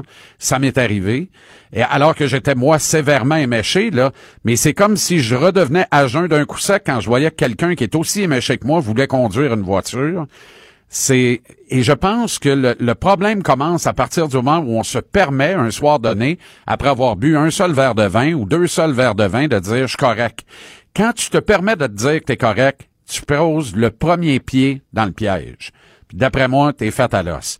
Si personne a les moyens de prendre un taxi à 20 dollars ou un, un service de raccompagnement, ben euh, pactez-vous à fraîche chez vous tranquille, pécœur est pas le peuple. Tu comprends? Achalet pas personne. Ouais. C'est Euh, ça. Mais c'est me- toujours cette impression-là, là, la phrase que les gens regrettent après quand il arrive quelque chose, mais de dire ah, ça va être correct, ça va être correct, ça va être Ben, correct, c'est pas correct. ça. euh, Voilà pourquoi, dès que je prends un verre de vin, je prends un taxi. C'est pas compliqué, là. Tu sais, hier soir encore, là, c'était très simple de me rendre à, à mon rendez-vous euh, avec ma voiture. L'émission s'est terminée à 7 heures. J'ai, tu sais, on a un petit bidule dans le hall à TVA pour appeler un taxi automatiquement, là, mais automatiquement, là, ça, c'est un euphémisme, là, parce que quand tu pèses là-dessus, ça prend une demi-heure. Ben, je suis arrivé en retard, mais j'ai attendu le taxi une demi-heure. Pourquoi? Parce que je savais que j'allais prendre un verre de vin, peut-être deux. Finalement, je l'ai pris trois. Ben, je l'ai pas pris, mon char. Tu comprends? Mais j'ai attendu une demi-heure. Je suis arrivé en retard. Ça m'a coûté euh, 28 pièces de taxi aller-retour. M'en fous. M'en sac? Combien ça m'aurait coûté d'avocat? Combien ça aurait coûté à ma réputation? Pensez à ça. Ça n'a pas de sens. Ça me, ça, ça me désarçonne. Ça et des crimes de violence envers les enfants, cette pauvre enfant de 13 ans, là. En tout cas, je sais pas. Je sais pas pourquoi je te parle de ça. Non, ben on a parlé de ça toute la semaine. Eh ben parlons-en. Re- Restons sur le grand thème de l'alcool parce que euh, il y a eu quand Le Canadien porte à boire. non, non, au contraire. On, c'est drôle, ça- Ok. ça- on va en parler une minute tantôt, mais ça me tente moins là, de parler des déboires Oui, du Canadien et tout ça. Mais il y a eu une vraie belle histoire hier quand même dans la Ligue Ah, ben nationale oui. de hockey. Euh, Bobby Ryan qui euh, joue son deuxième match mais rentre à domicile. C'est son premier depuis sa cure de, de- de désintoxication à l'alcool. Rentre Ouais. dans son, son aréna à lui, à la maison à Ottawa. Contre une très bonne équipe, les Canucks de Vancouver, il enfile pas un, pas deux, pas trois shooters. Un, deux, trois buts. Et reçoit une salve, une ovation monstre. Euh, Il s'effondre était, il était- il était en au larmes, banc c'est des ça, au banc. joueurs. Ah oui, c'est ça. Ah oui, il était euh, très, très, très ému et on le comprend. Il revient de loin et il sait qu'il n'est pas arrivé. Il sait qu'il n'est pas revenu encore. L'alcoolisme n'est pas une maladie dont on peut guérir. C'est une maladie incurable que l'on peut contrôler un jour à la fois. Et euh, Bobby Ryan est dans cette phase exaltante de cette triste maladie, c'est-à-dire qu'il est sous contrôle un jour à la fois. Et cette bataille titanesque qu'il livre, lui, là, il a un passé tordu, euh, mais tordu, Mario. Un talent tellement extraordinaire. Bobby Ryan, tu sais, s'il avait été bien encadré, né d'une très, très bonne famille, euh, ce qui n'a pas été le cas malheureusement. Si, si l'histoire avait été parfaite autour de lui, on parlerait peut-être d'un des, d'un des meilleurs joueurs de l'histoire de la Ligue nationale, tellement il est talentueux. Et qu'il soit parvenu à la Grande Ligue, qu'il soit parvenu à signer des ententes aussi mirabolantes, qu'il ait marqué autant de buts, amassé autant de points dans les circonstances, c'est déjà un exploit en soi. Mais la vraie bataille, c'est celle qu'il livre avec lui-même et ses démons. Et là, il est dans une bonne passe. C'est une histoire très touchante. Dieu sait que les partisans des sénateurs ont pas grand-chose à se mettre sous la dent cette année. Alors, euh, et même s'ils avaient eu une équipe hier, première hier, au ouais. classement, Hier, le partisan des sénateurs retourne chez lui. Euh, Une Euh, belle content. victoire, un tour du chapeau, euh, une affaire héroïque. Il y a une belle soirée. Exact. C'est l'histoire de la semaine, voire du mois, ou depuis, c'est la meilleure histoire de 2020 à date dans la Ligue nationale. Moi, je pense que ça supplante l'histoire du euh, conducteur de Zamboni à Toronto la semaine passée. C'est qui est une belle histoire, qui est un, Oui, qui- mais c'est anecdotique ouais. alors que C'est l'autre, ça. l'autre, c'est des mois à se retirer Exactement. du hockey pour travailler Exactement. sur lui-même. Il y a quelque chose de plus, euh, plus courageux, là, tu sais. Absolument. c'est un hasard. Absolument. dire. Et tant mieux si Ryan peut inspirer euh, des milliers de gens. Euh, il faut que cette histoire-là, si elle continue d'être du bon côté de la médaille, il faut que cette histoire-là soit propulsée, euh, que ça devienne un livre, un film, une télésérie, je ne sais pas, mais il y a quelque chose de très inspirant là-dedans et il y a une leçon importante à, adresser ou à tirer selon qu'on est jeune ou moins jeune et qu'on va faire face à ce type de difficultés ou qu'on est en plein dedans. Et euh, aujourd'hui, Mario, tu sais que c'est les 10 ans pile poil. Nous sommes le 28 février et en 2010, en ce jour, Sidney Crosby marquait Ah ouais. ce qu'il est convenu d'appeler depuis ce temps-là le but en or. Le but de la victoire en prolongation aux Jeux olympiques de Vancouver faisait 2-1 Canada et médaille d'or Canada. Des jeux qui avaient bien mal commencé, Mario. Hein? Tu te rappelles tout le programme à nous, le podium? Ça avait, euh, ça avait euh, encadré de façon euh, extraordinaire. C'était du jamais vu à l'époque. C'était sans précédent. Le contingent d'athlètes canadiens. Mais le revers de ça, c'est que les Jeux étant présentés chez nous, tout le monde avait une pression épouvantable. J'ai parlé à Charles Hamelin cette semaine, euh, le jour de l'anniversaire de ses deux conquêtes de médaille d'or la même journée. Mais lui, là, il avait raté le podium dans ses deux premières épreuves, qui étaient le 1000 et le 1500 mètres individuel chez les hommes en courte piste. Et il était le favori pour remporter ces deux épreuves-là. Et Hamelin n'est pas le seul qui était en dessous des attentes nettement. Et finalement, tout a viré. Il y a eu l'histoire de Joanny Rochette. En courte piste, on s'est remis à gagner des médailles. Et évidemment, le but en or de Sidney Crosby, un but Ah, mais je m'en Presque souviens tellement. ben, je pense bon que c'est aussi historique que Paul Anderson à la série du siècle en Ben, 72. euh, ben, pour ma génération, plus, là, parce que l'autre, l'autre, je l'ai Oui, pas hein? vu. Mais je veux dire, c'était. euh, par plus, presque le Canada, en gagnant le match, gagnait la fierté du hockey, de la nation qui gagnait la médaille d'or au hockey, mais Exact. devenait la nation la plus médaillée de tous les temps, le, de médaille d'or de tous les temps. Oui. Sur son territoire, là, quand les Jeux sont sur son Exactement. territoire.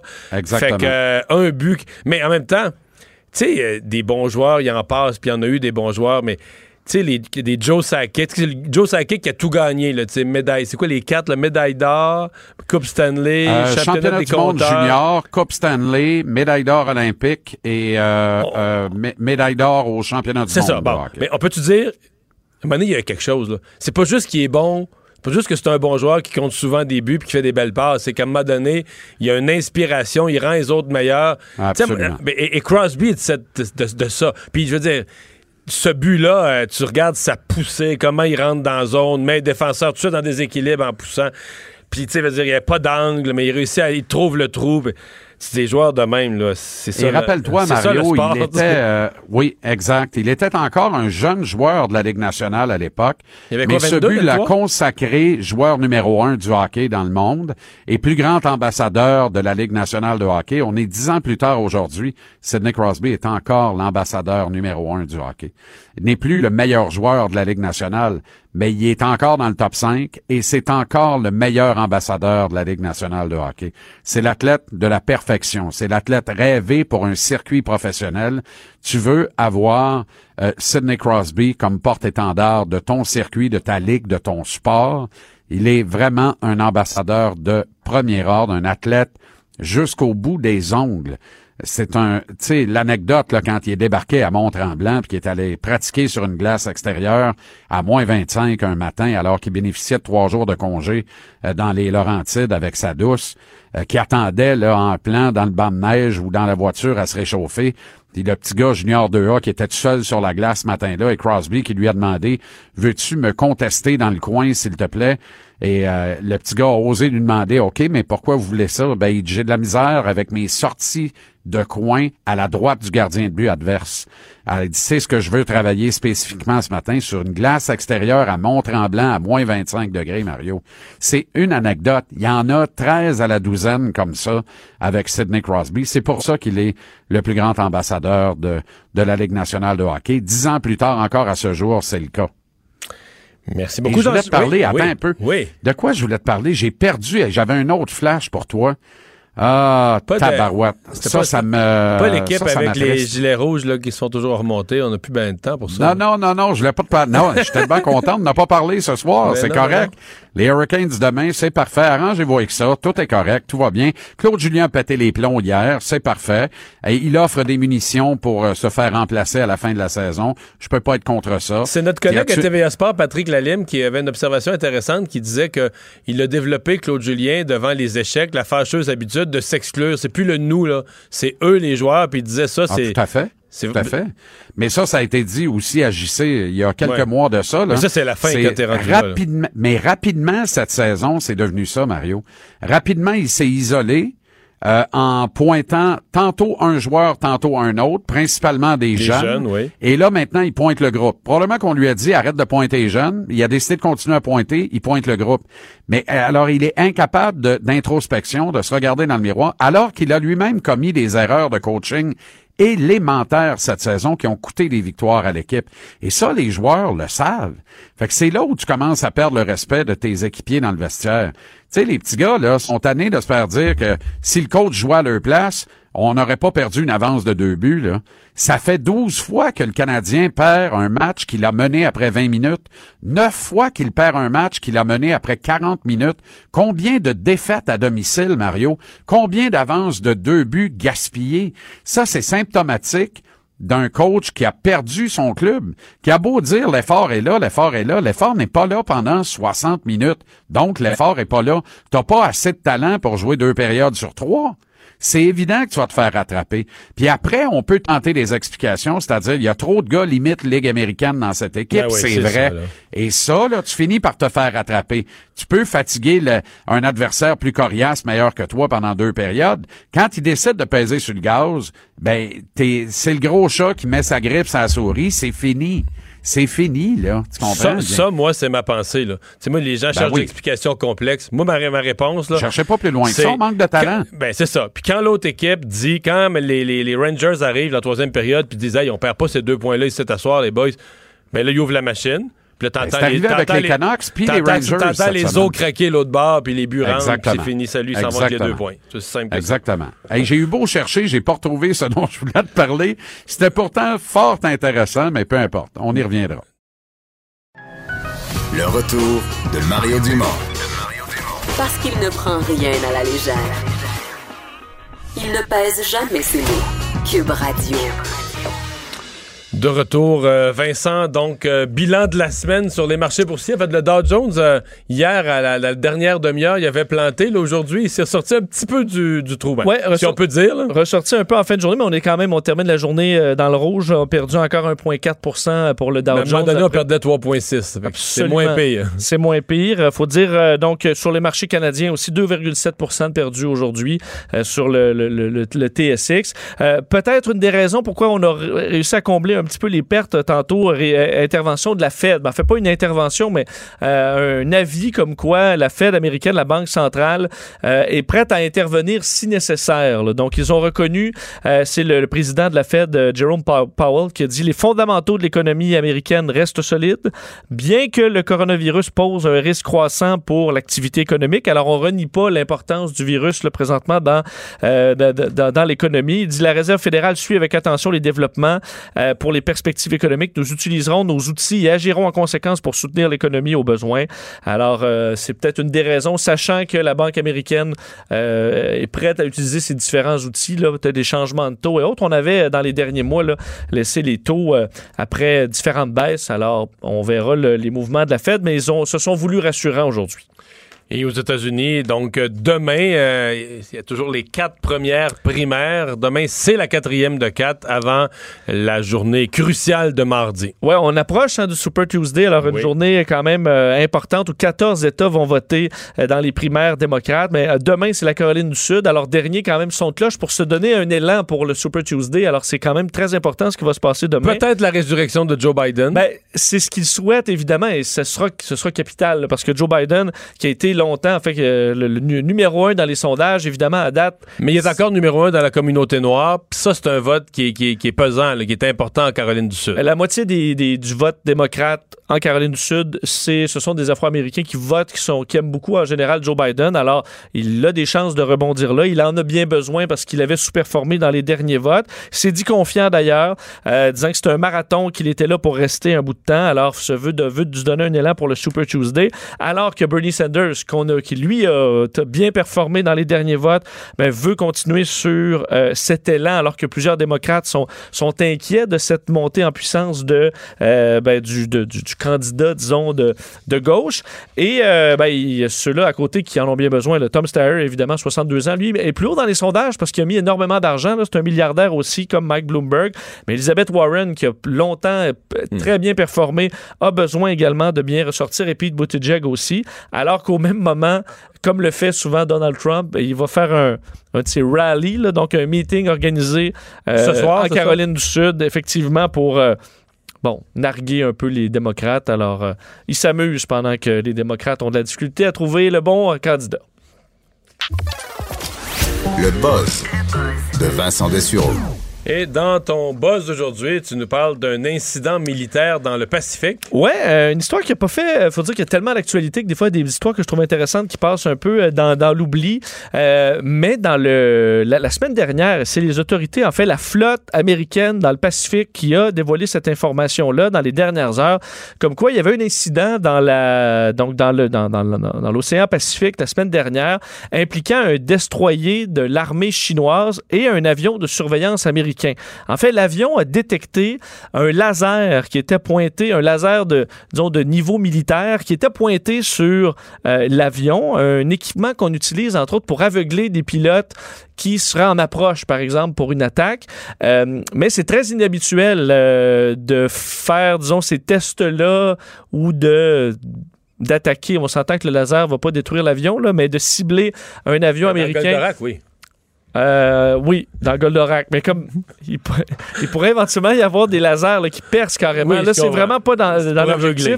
Mais la, la marine américaine a dit que c'était dangereux, que, ça- que l'armée chinoise manquait de professionnalisme, euh, de- de- de- de- de- de- bon, d'avoir commis ce geste. Surtout qu'en 2018, il- ça s'est déjà produit. Une base militaire chinoise qui est en- dans- sur les côtes du Djibouti avait pointé des lasers euh, vers un Mais c'est avion. quoi l'intention? Pourquoi, pourquoi il ferait ça? Pour faire comme un test, pour voir si ça aveugle vraiment? Ou... Euh, ben, c'est ce qu'on ne sait pas pour l'instant parce que dans le cas du, euh, de 2018, c'est un Hercule 630, on avait euh, vraiment aveuglé les pilotes. On avait euh, même causé des blessures mineures aux pilotes parce que c'est vraiment un enjeu même dans l'aviation civile. Alors, quel était l'objectif? Une générale se pratiquait à cibler des avions vraisemblablement parce que c'est même pas les pilotes qui l'ont vu. hein, ce sont des équipements de, de cet avion de surveillance qui ont noté qu'un laser était pointé sur eux. Alors, ça viole certains traités de, pour éviter des incidents qui mèneraient à des guerres, là, donc de se cibler comme ça. Euh, pas facile pour la bière Corona. Non, écoute. Avec le coronavirus. C'est niaiseux, hein, de... Tu sais, j'imagine les gens chez Corona, c'est pas vrai qu'on va se mettre à perdre de l'argent parce qu'on a le même... Mais j'ai vu plus qu'un reportage sur le fait que leurs ventes ont baissé significativement. Là. Ben, en fait, euh, Je Co- ne commenterai pas ce que ça dit à propos des, de la population euh, qui, qui, qui abandonne la bière en pensant qu'il y a un lien avec le Ben, coronavirus. écoute, les sondages là, euh, qui sont publiés aujourd'hui, entre autres, là, comme quoi 38% des Américains disent que sous aucune circonstance, ils n'achèteraient de Corona en raison de... Vincent, ça n'a pas de bon sens. là. Un autre 14% dit que jamais ils vont commander une Corona en public. OK. Vincent, Quoi? pas de bon sens. Je sais, mais j'espère que Vincent, c'est... c'est un mot latin pour dire couronne parce que le virus est en forme de couronne.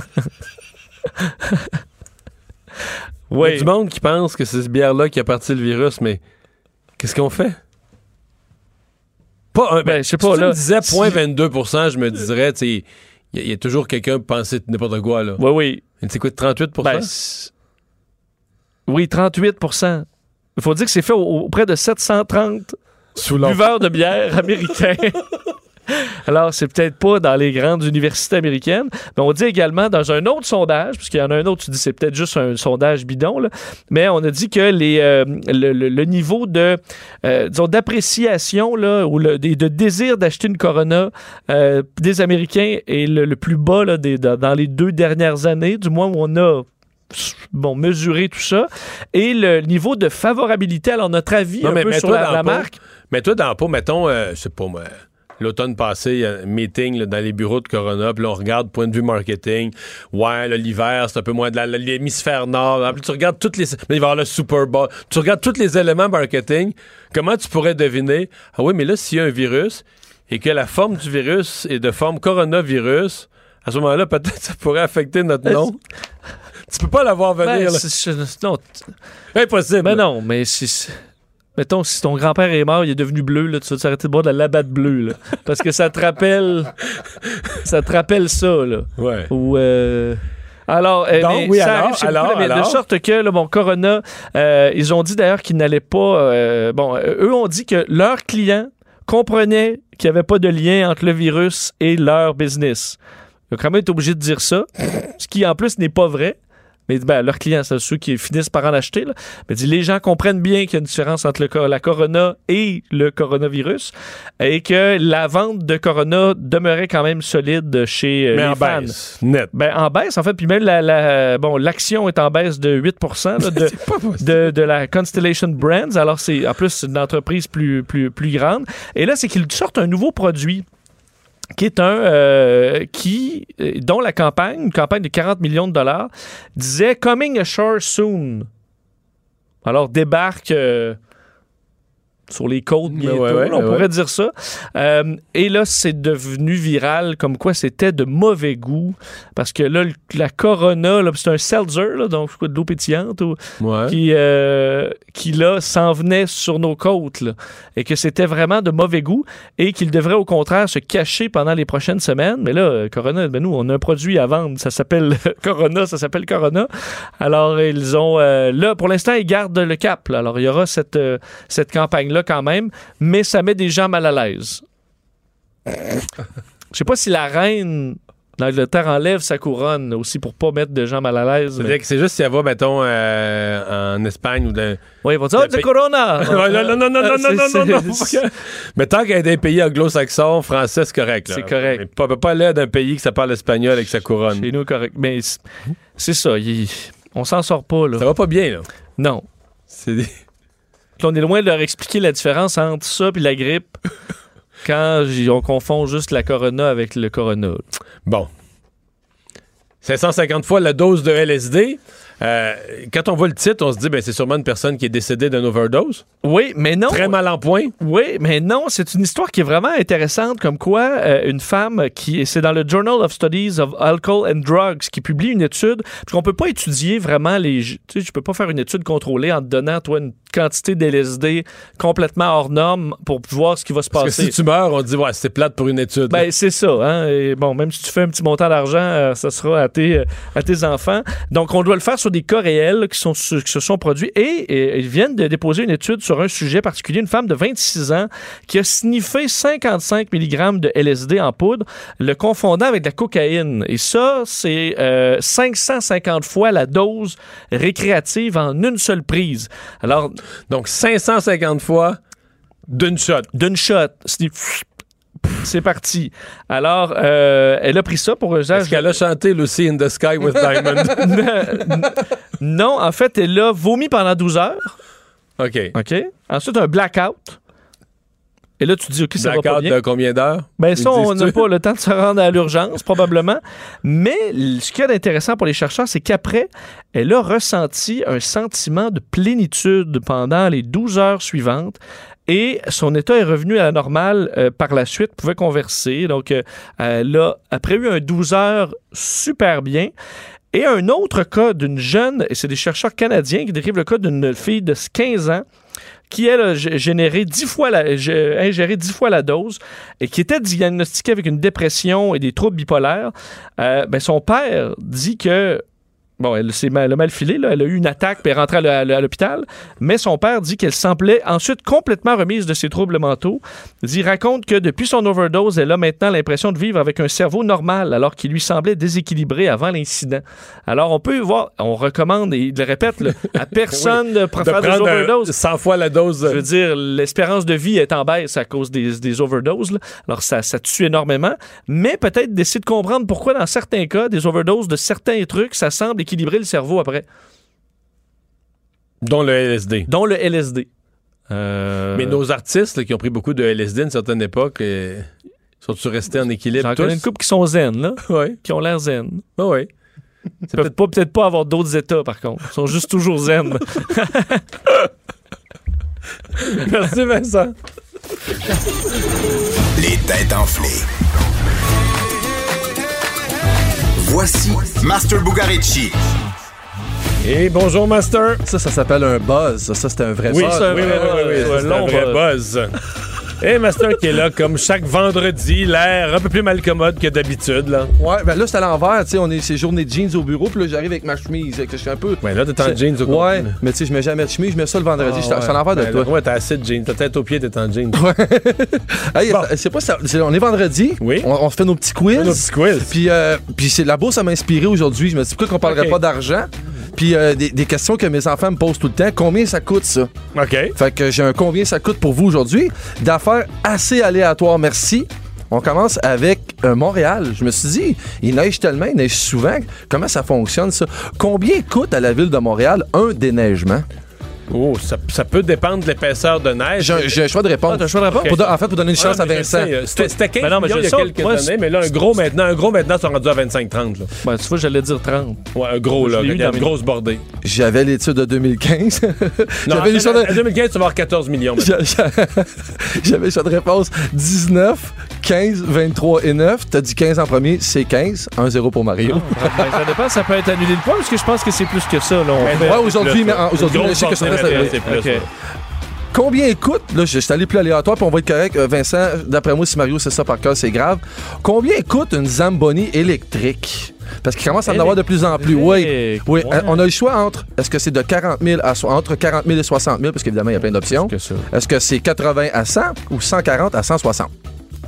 Wow, le 140 à 160, c'est quand même beaucoup. Là, mais je vais dire ça quand même. Moi aussi, 140 à 160. C'est 140 à 160. Ouais, hein? Non, mais à cause de la loi de l'offre et de la demande, c'est que Ouais. t'en vends.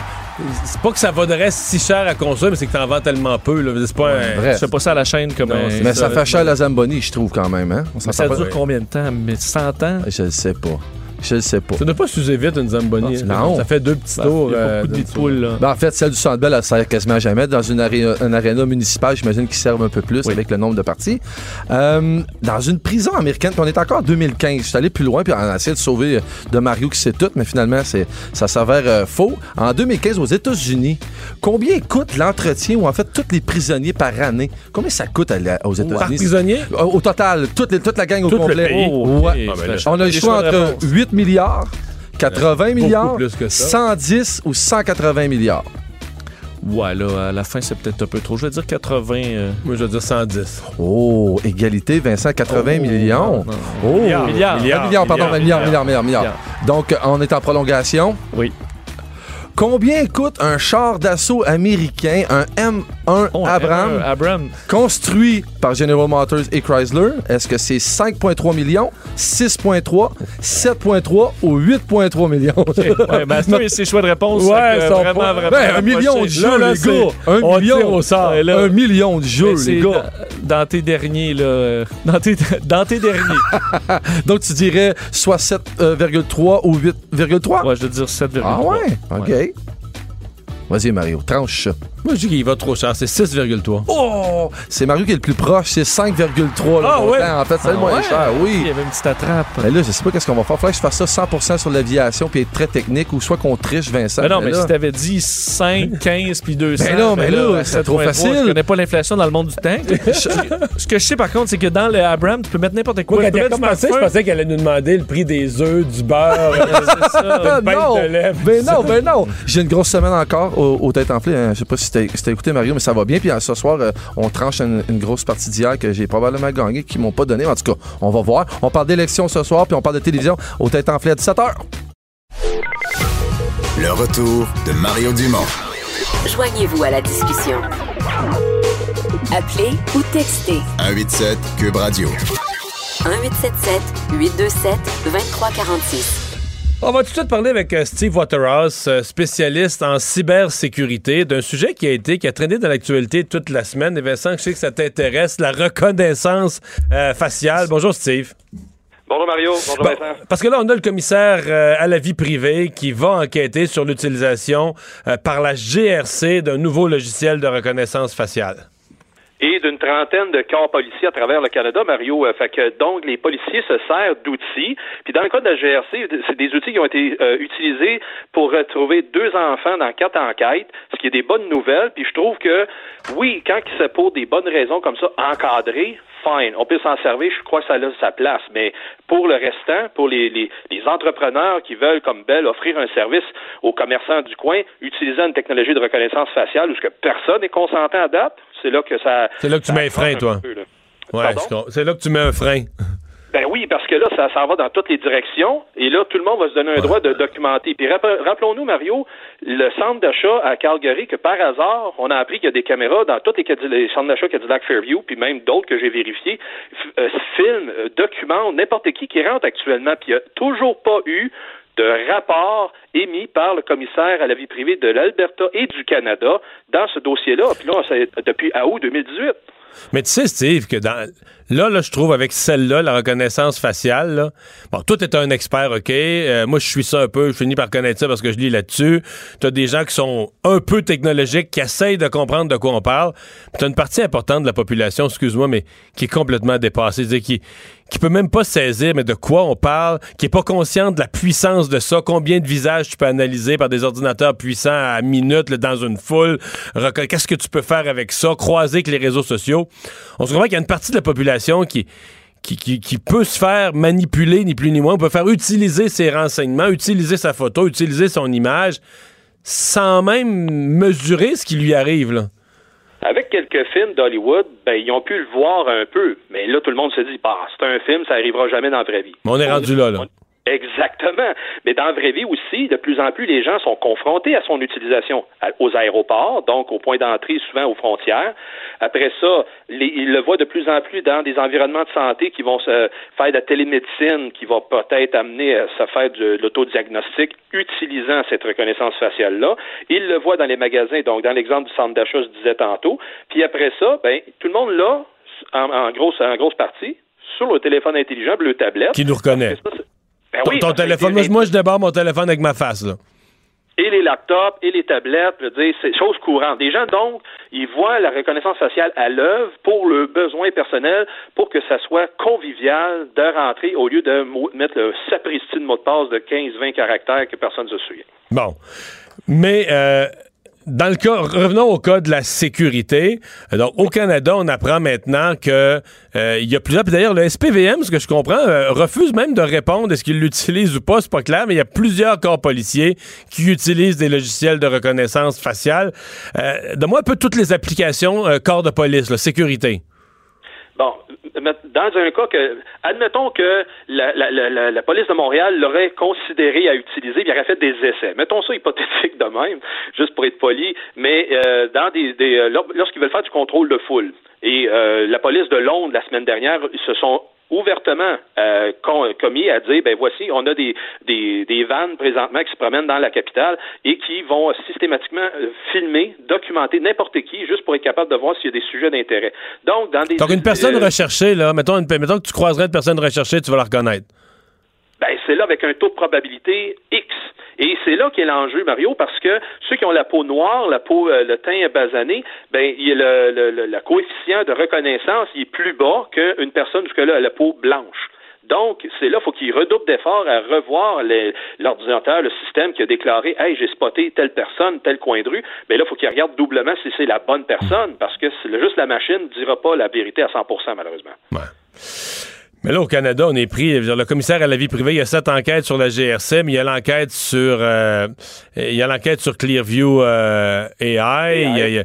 Il- c'est comme si, c'est comme s'il y a une prise de conscience au Canada. Est-ce que la- la- l'aboutissement de tout ça devrait être un nouvel encadrement? Parce que tu nous dis que ça disparaîtra pas.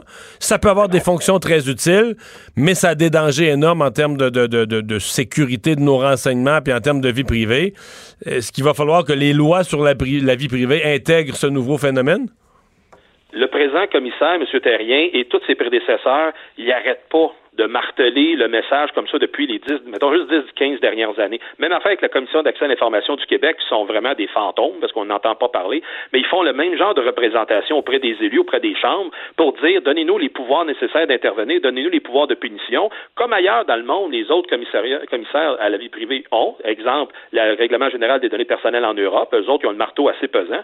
Fait qu'ici, présentement, ce sont des tapes ses doigts qui se donnent en termes de conséquences et ils ne peuvent pas intervenir proactivement. Alors que c'est ça que le commissaire Terrien, lorsqu'il a dé- a déposé son rapport au mois de décembre dernier, si mon souvenir est bon, disait encore une fois aux parlementaires, donnez-moi les outils pour faire mon travail. Et donc, comme tu dis, là, il y a une conscience, parce que là, là, je crois que les gens euh, éveillent à ce phénomène-là et demandent des comptes, demandent plus euh, euh, face à qu'est-ce qui va se passer au niveau de législation, alors qu'il n'y a rien.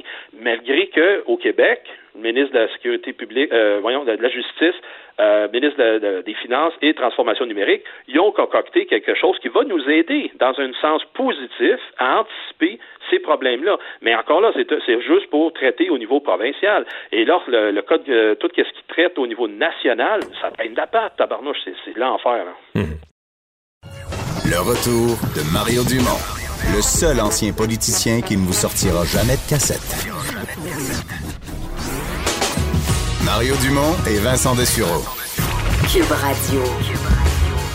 Résumé de l'actualité internationale avec Normand Lester. Bonjour. Euh, Et on a une nouvelle de dernière heure, c'est que c'est confirmé que Mike Pompeo va signer demain au nom des Américains un accord avec les talibans d'Afghanistan. Une bonne nouvelle, et Dieu sait si au niveau international, il n'y en, en a pas souvent. Effectivement, hein, il y avait une trêve entre les Américains et les talibans depuis une semaine. La trêve a été assez bien respectée des deux côtés. Est-ce que c'était ça le test, là? hein? Oui, c'était ça le test. Et la Maison-Blanche, cet après-midi, a annoncé que le secrétaire d'État Mike Pompeo va se rendre au Qatar pour participer demain à la signature d'un accord de paix avec les talibans. Donc, ça va mettre fin. le- le- les Américains ont envahi l'Afghanistan à la fin de 2001, hein, après l'attentat du World Trade Mais là, est-ce qu'ils Center. s'en retirent complètement en signant Ben ça? ça, c'est pas clair. Et les détails, on n'a pas rendu public les détails de l'accord de paix parce que les Américains euh, euh, euh, disent non, on veut garder une force résiduelle de 8500 soldats sur place. Puis les talibans publiquement disent non, il n'est pas question, il faut que les Américains sortent. Mais une chose est terrible, c'est que les talibans vont revenir au pouvoir parce que dans ces accords-là, c'est prévu qu'il va y avoir un gouvernement de coalition avec la participation des talibans. Donc, 19 ans de guerre, 2500 morts pour les États-Unis, ça leur a coûté 2000 milliards de dollars. Et puis finalement, On revient, on bon, revient pas au point de la- départ, parce qu'au départ, il y avait quand même des camps d'entraînement de terrorisme et tout ça. mais avant que les Américains envahissent, les talibans étaient prêts à les dissoudre.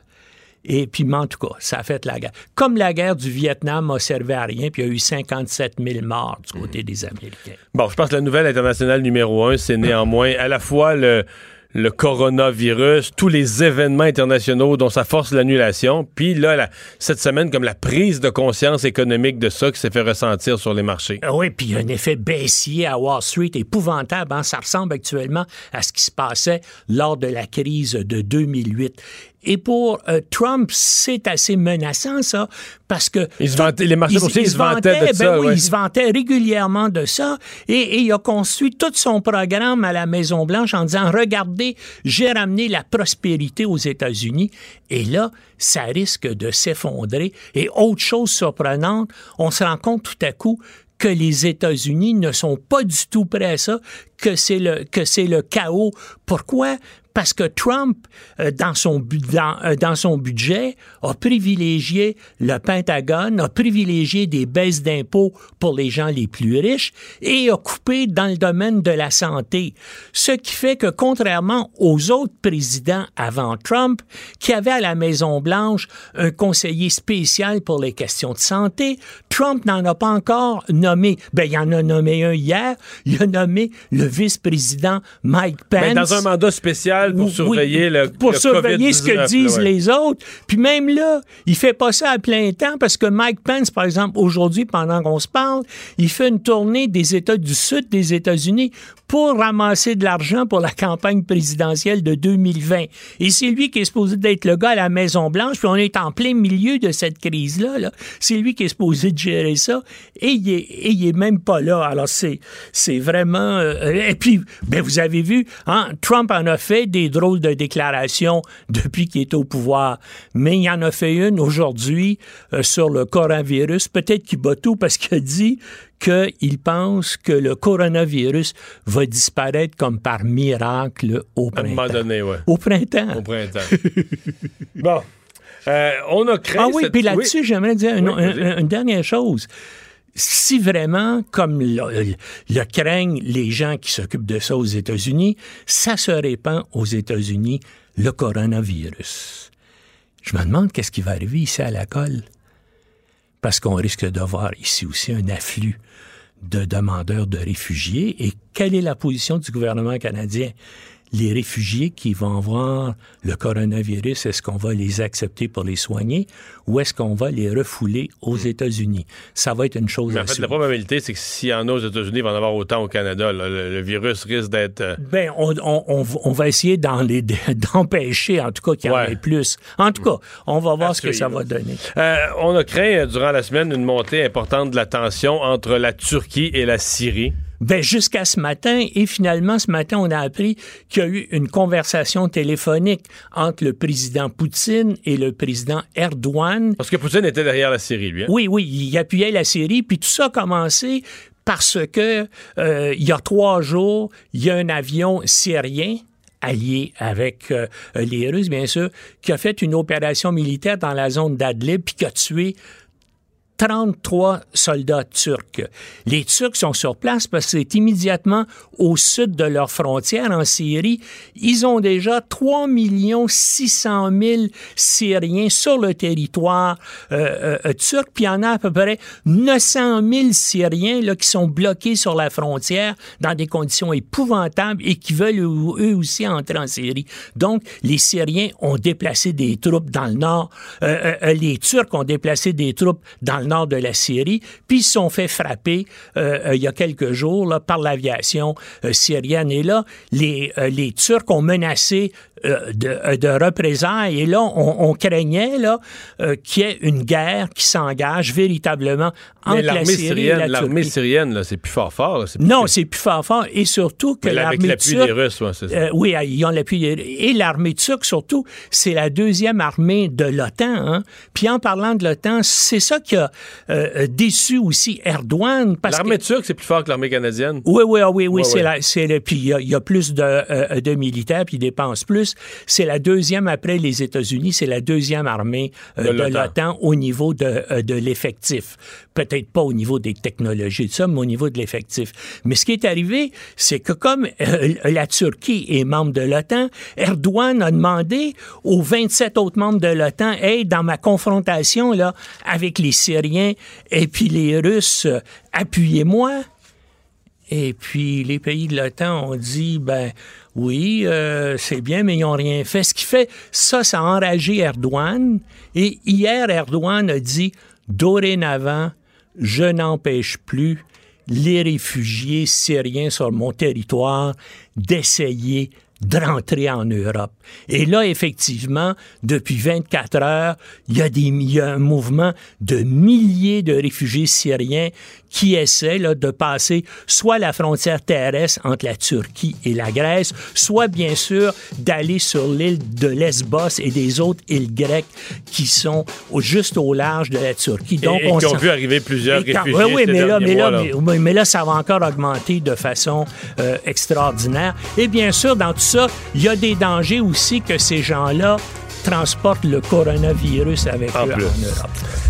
Merci beaucoup, euh, Normand. Alors, euh, Vincent, ben. Euh, ça a été une grosse semaine. Évidemment, on retourne lundi, mais on va, et on va surveiller cette histoire, évidemment, de, de, les de blocus ferroviaires seront finis. Les blocus, le virus, la bourse, évidemment. On aura une petite pause de ça quand même en fin de semaine. On verra sur les marchés lundi. Je pense que lundi matin, les gens vont surveiller de quelle façon. Comment les marchés partent la semaine à la hausse ou un autre, un autre débarque. Peut-être le temps d'aller prendre l'air un peu en fin de semaine et d'en profiter en famille. Merci, Vincent. Merci à vous d'avoir été là. Merci à toute l'équipe.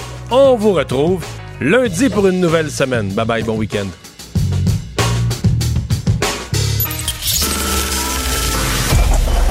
Cette émission est maintenant disponible en podcast. Rendez-vous dans la section balado de l'application ou du site cube.radio pour une écoute sur mesure en tout temps. Cube Radio, autrement dit. Et maintenant, autrement écouté.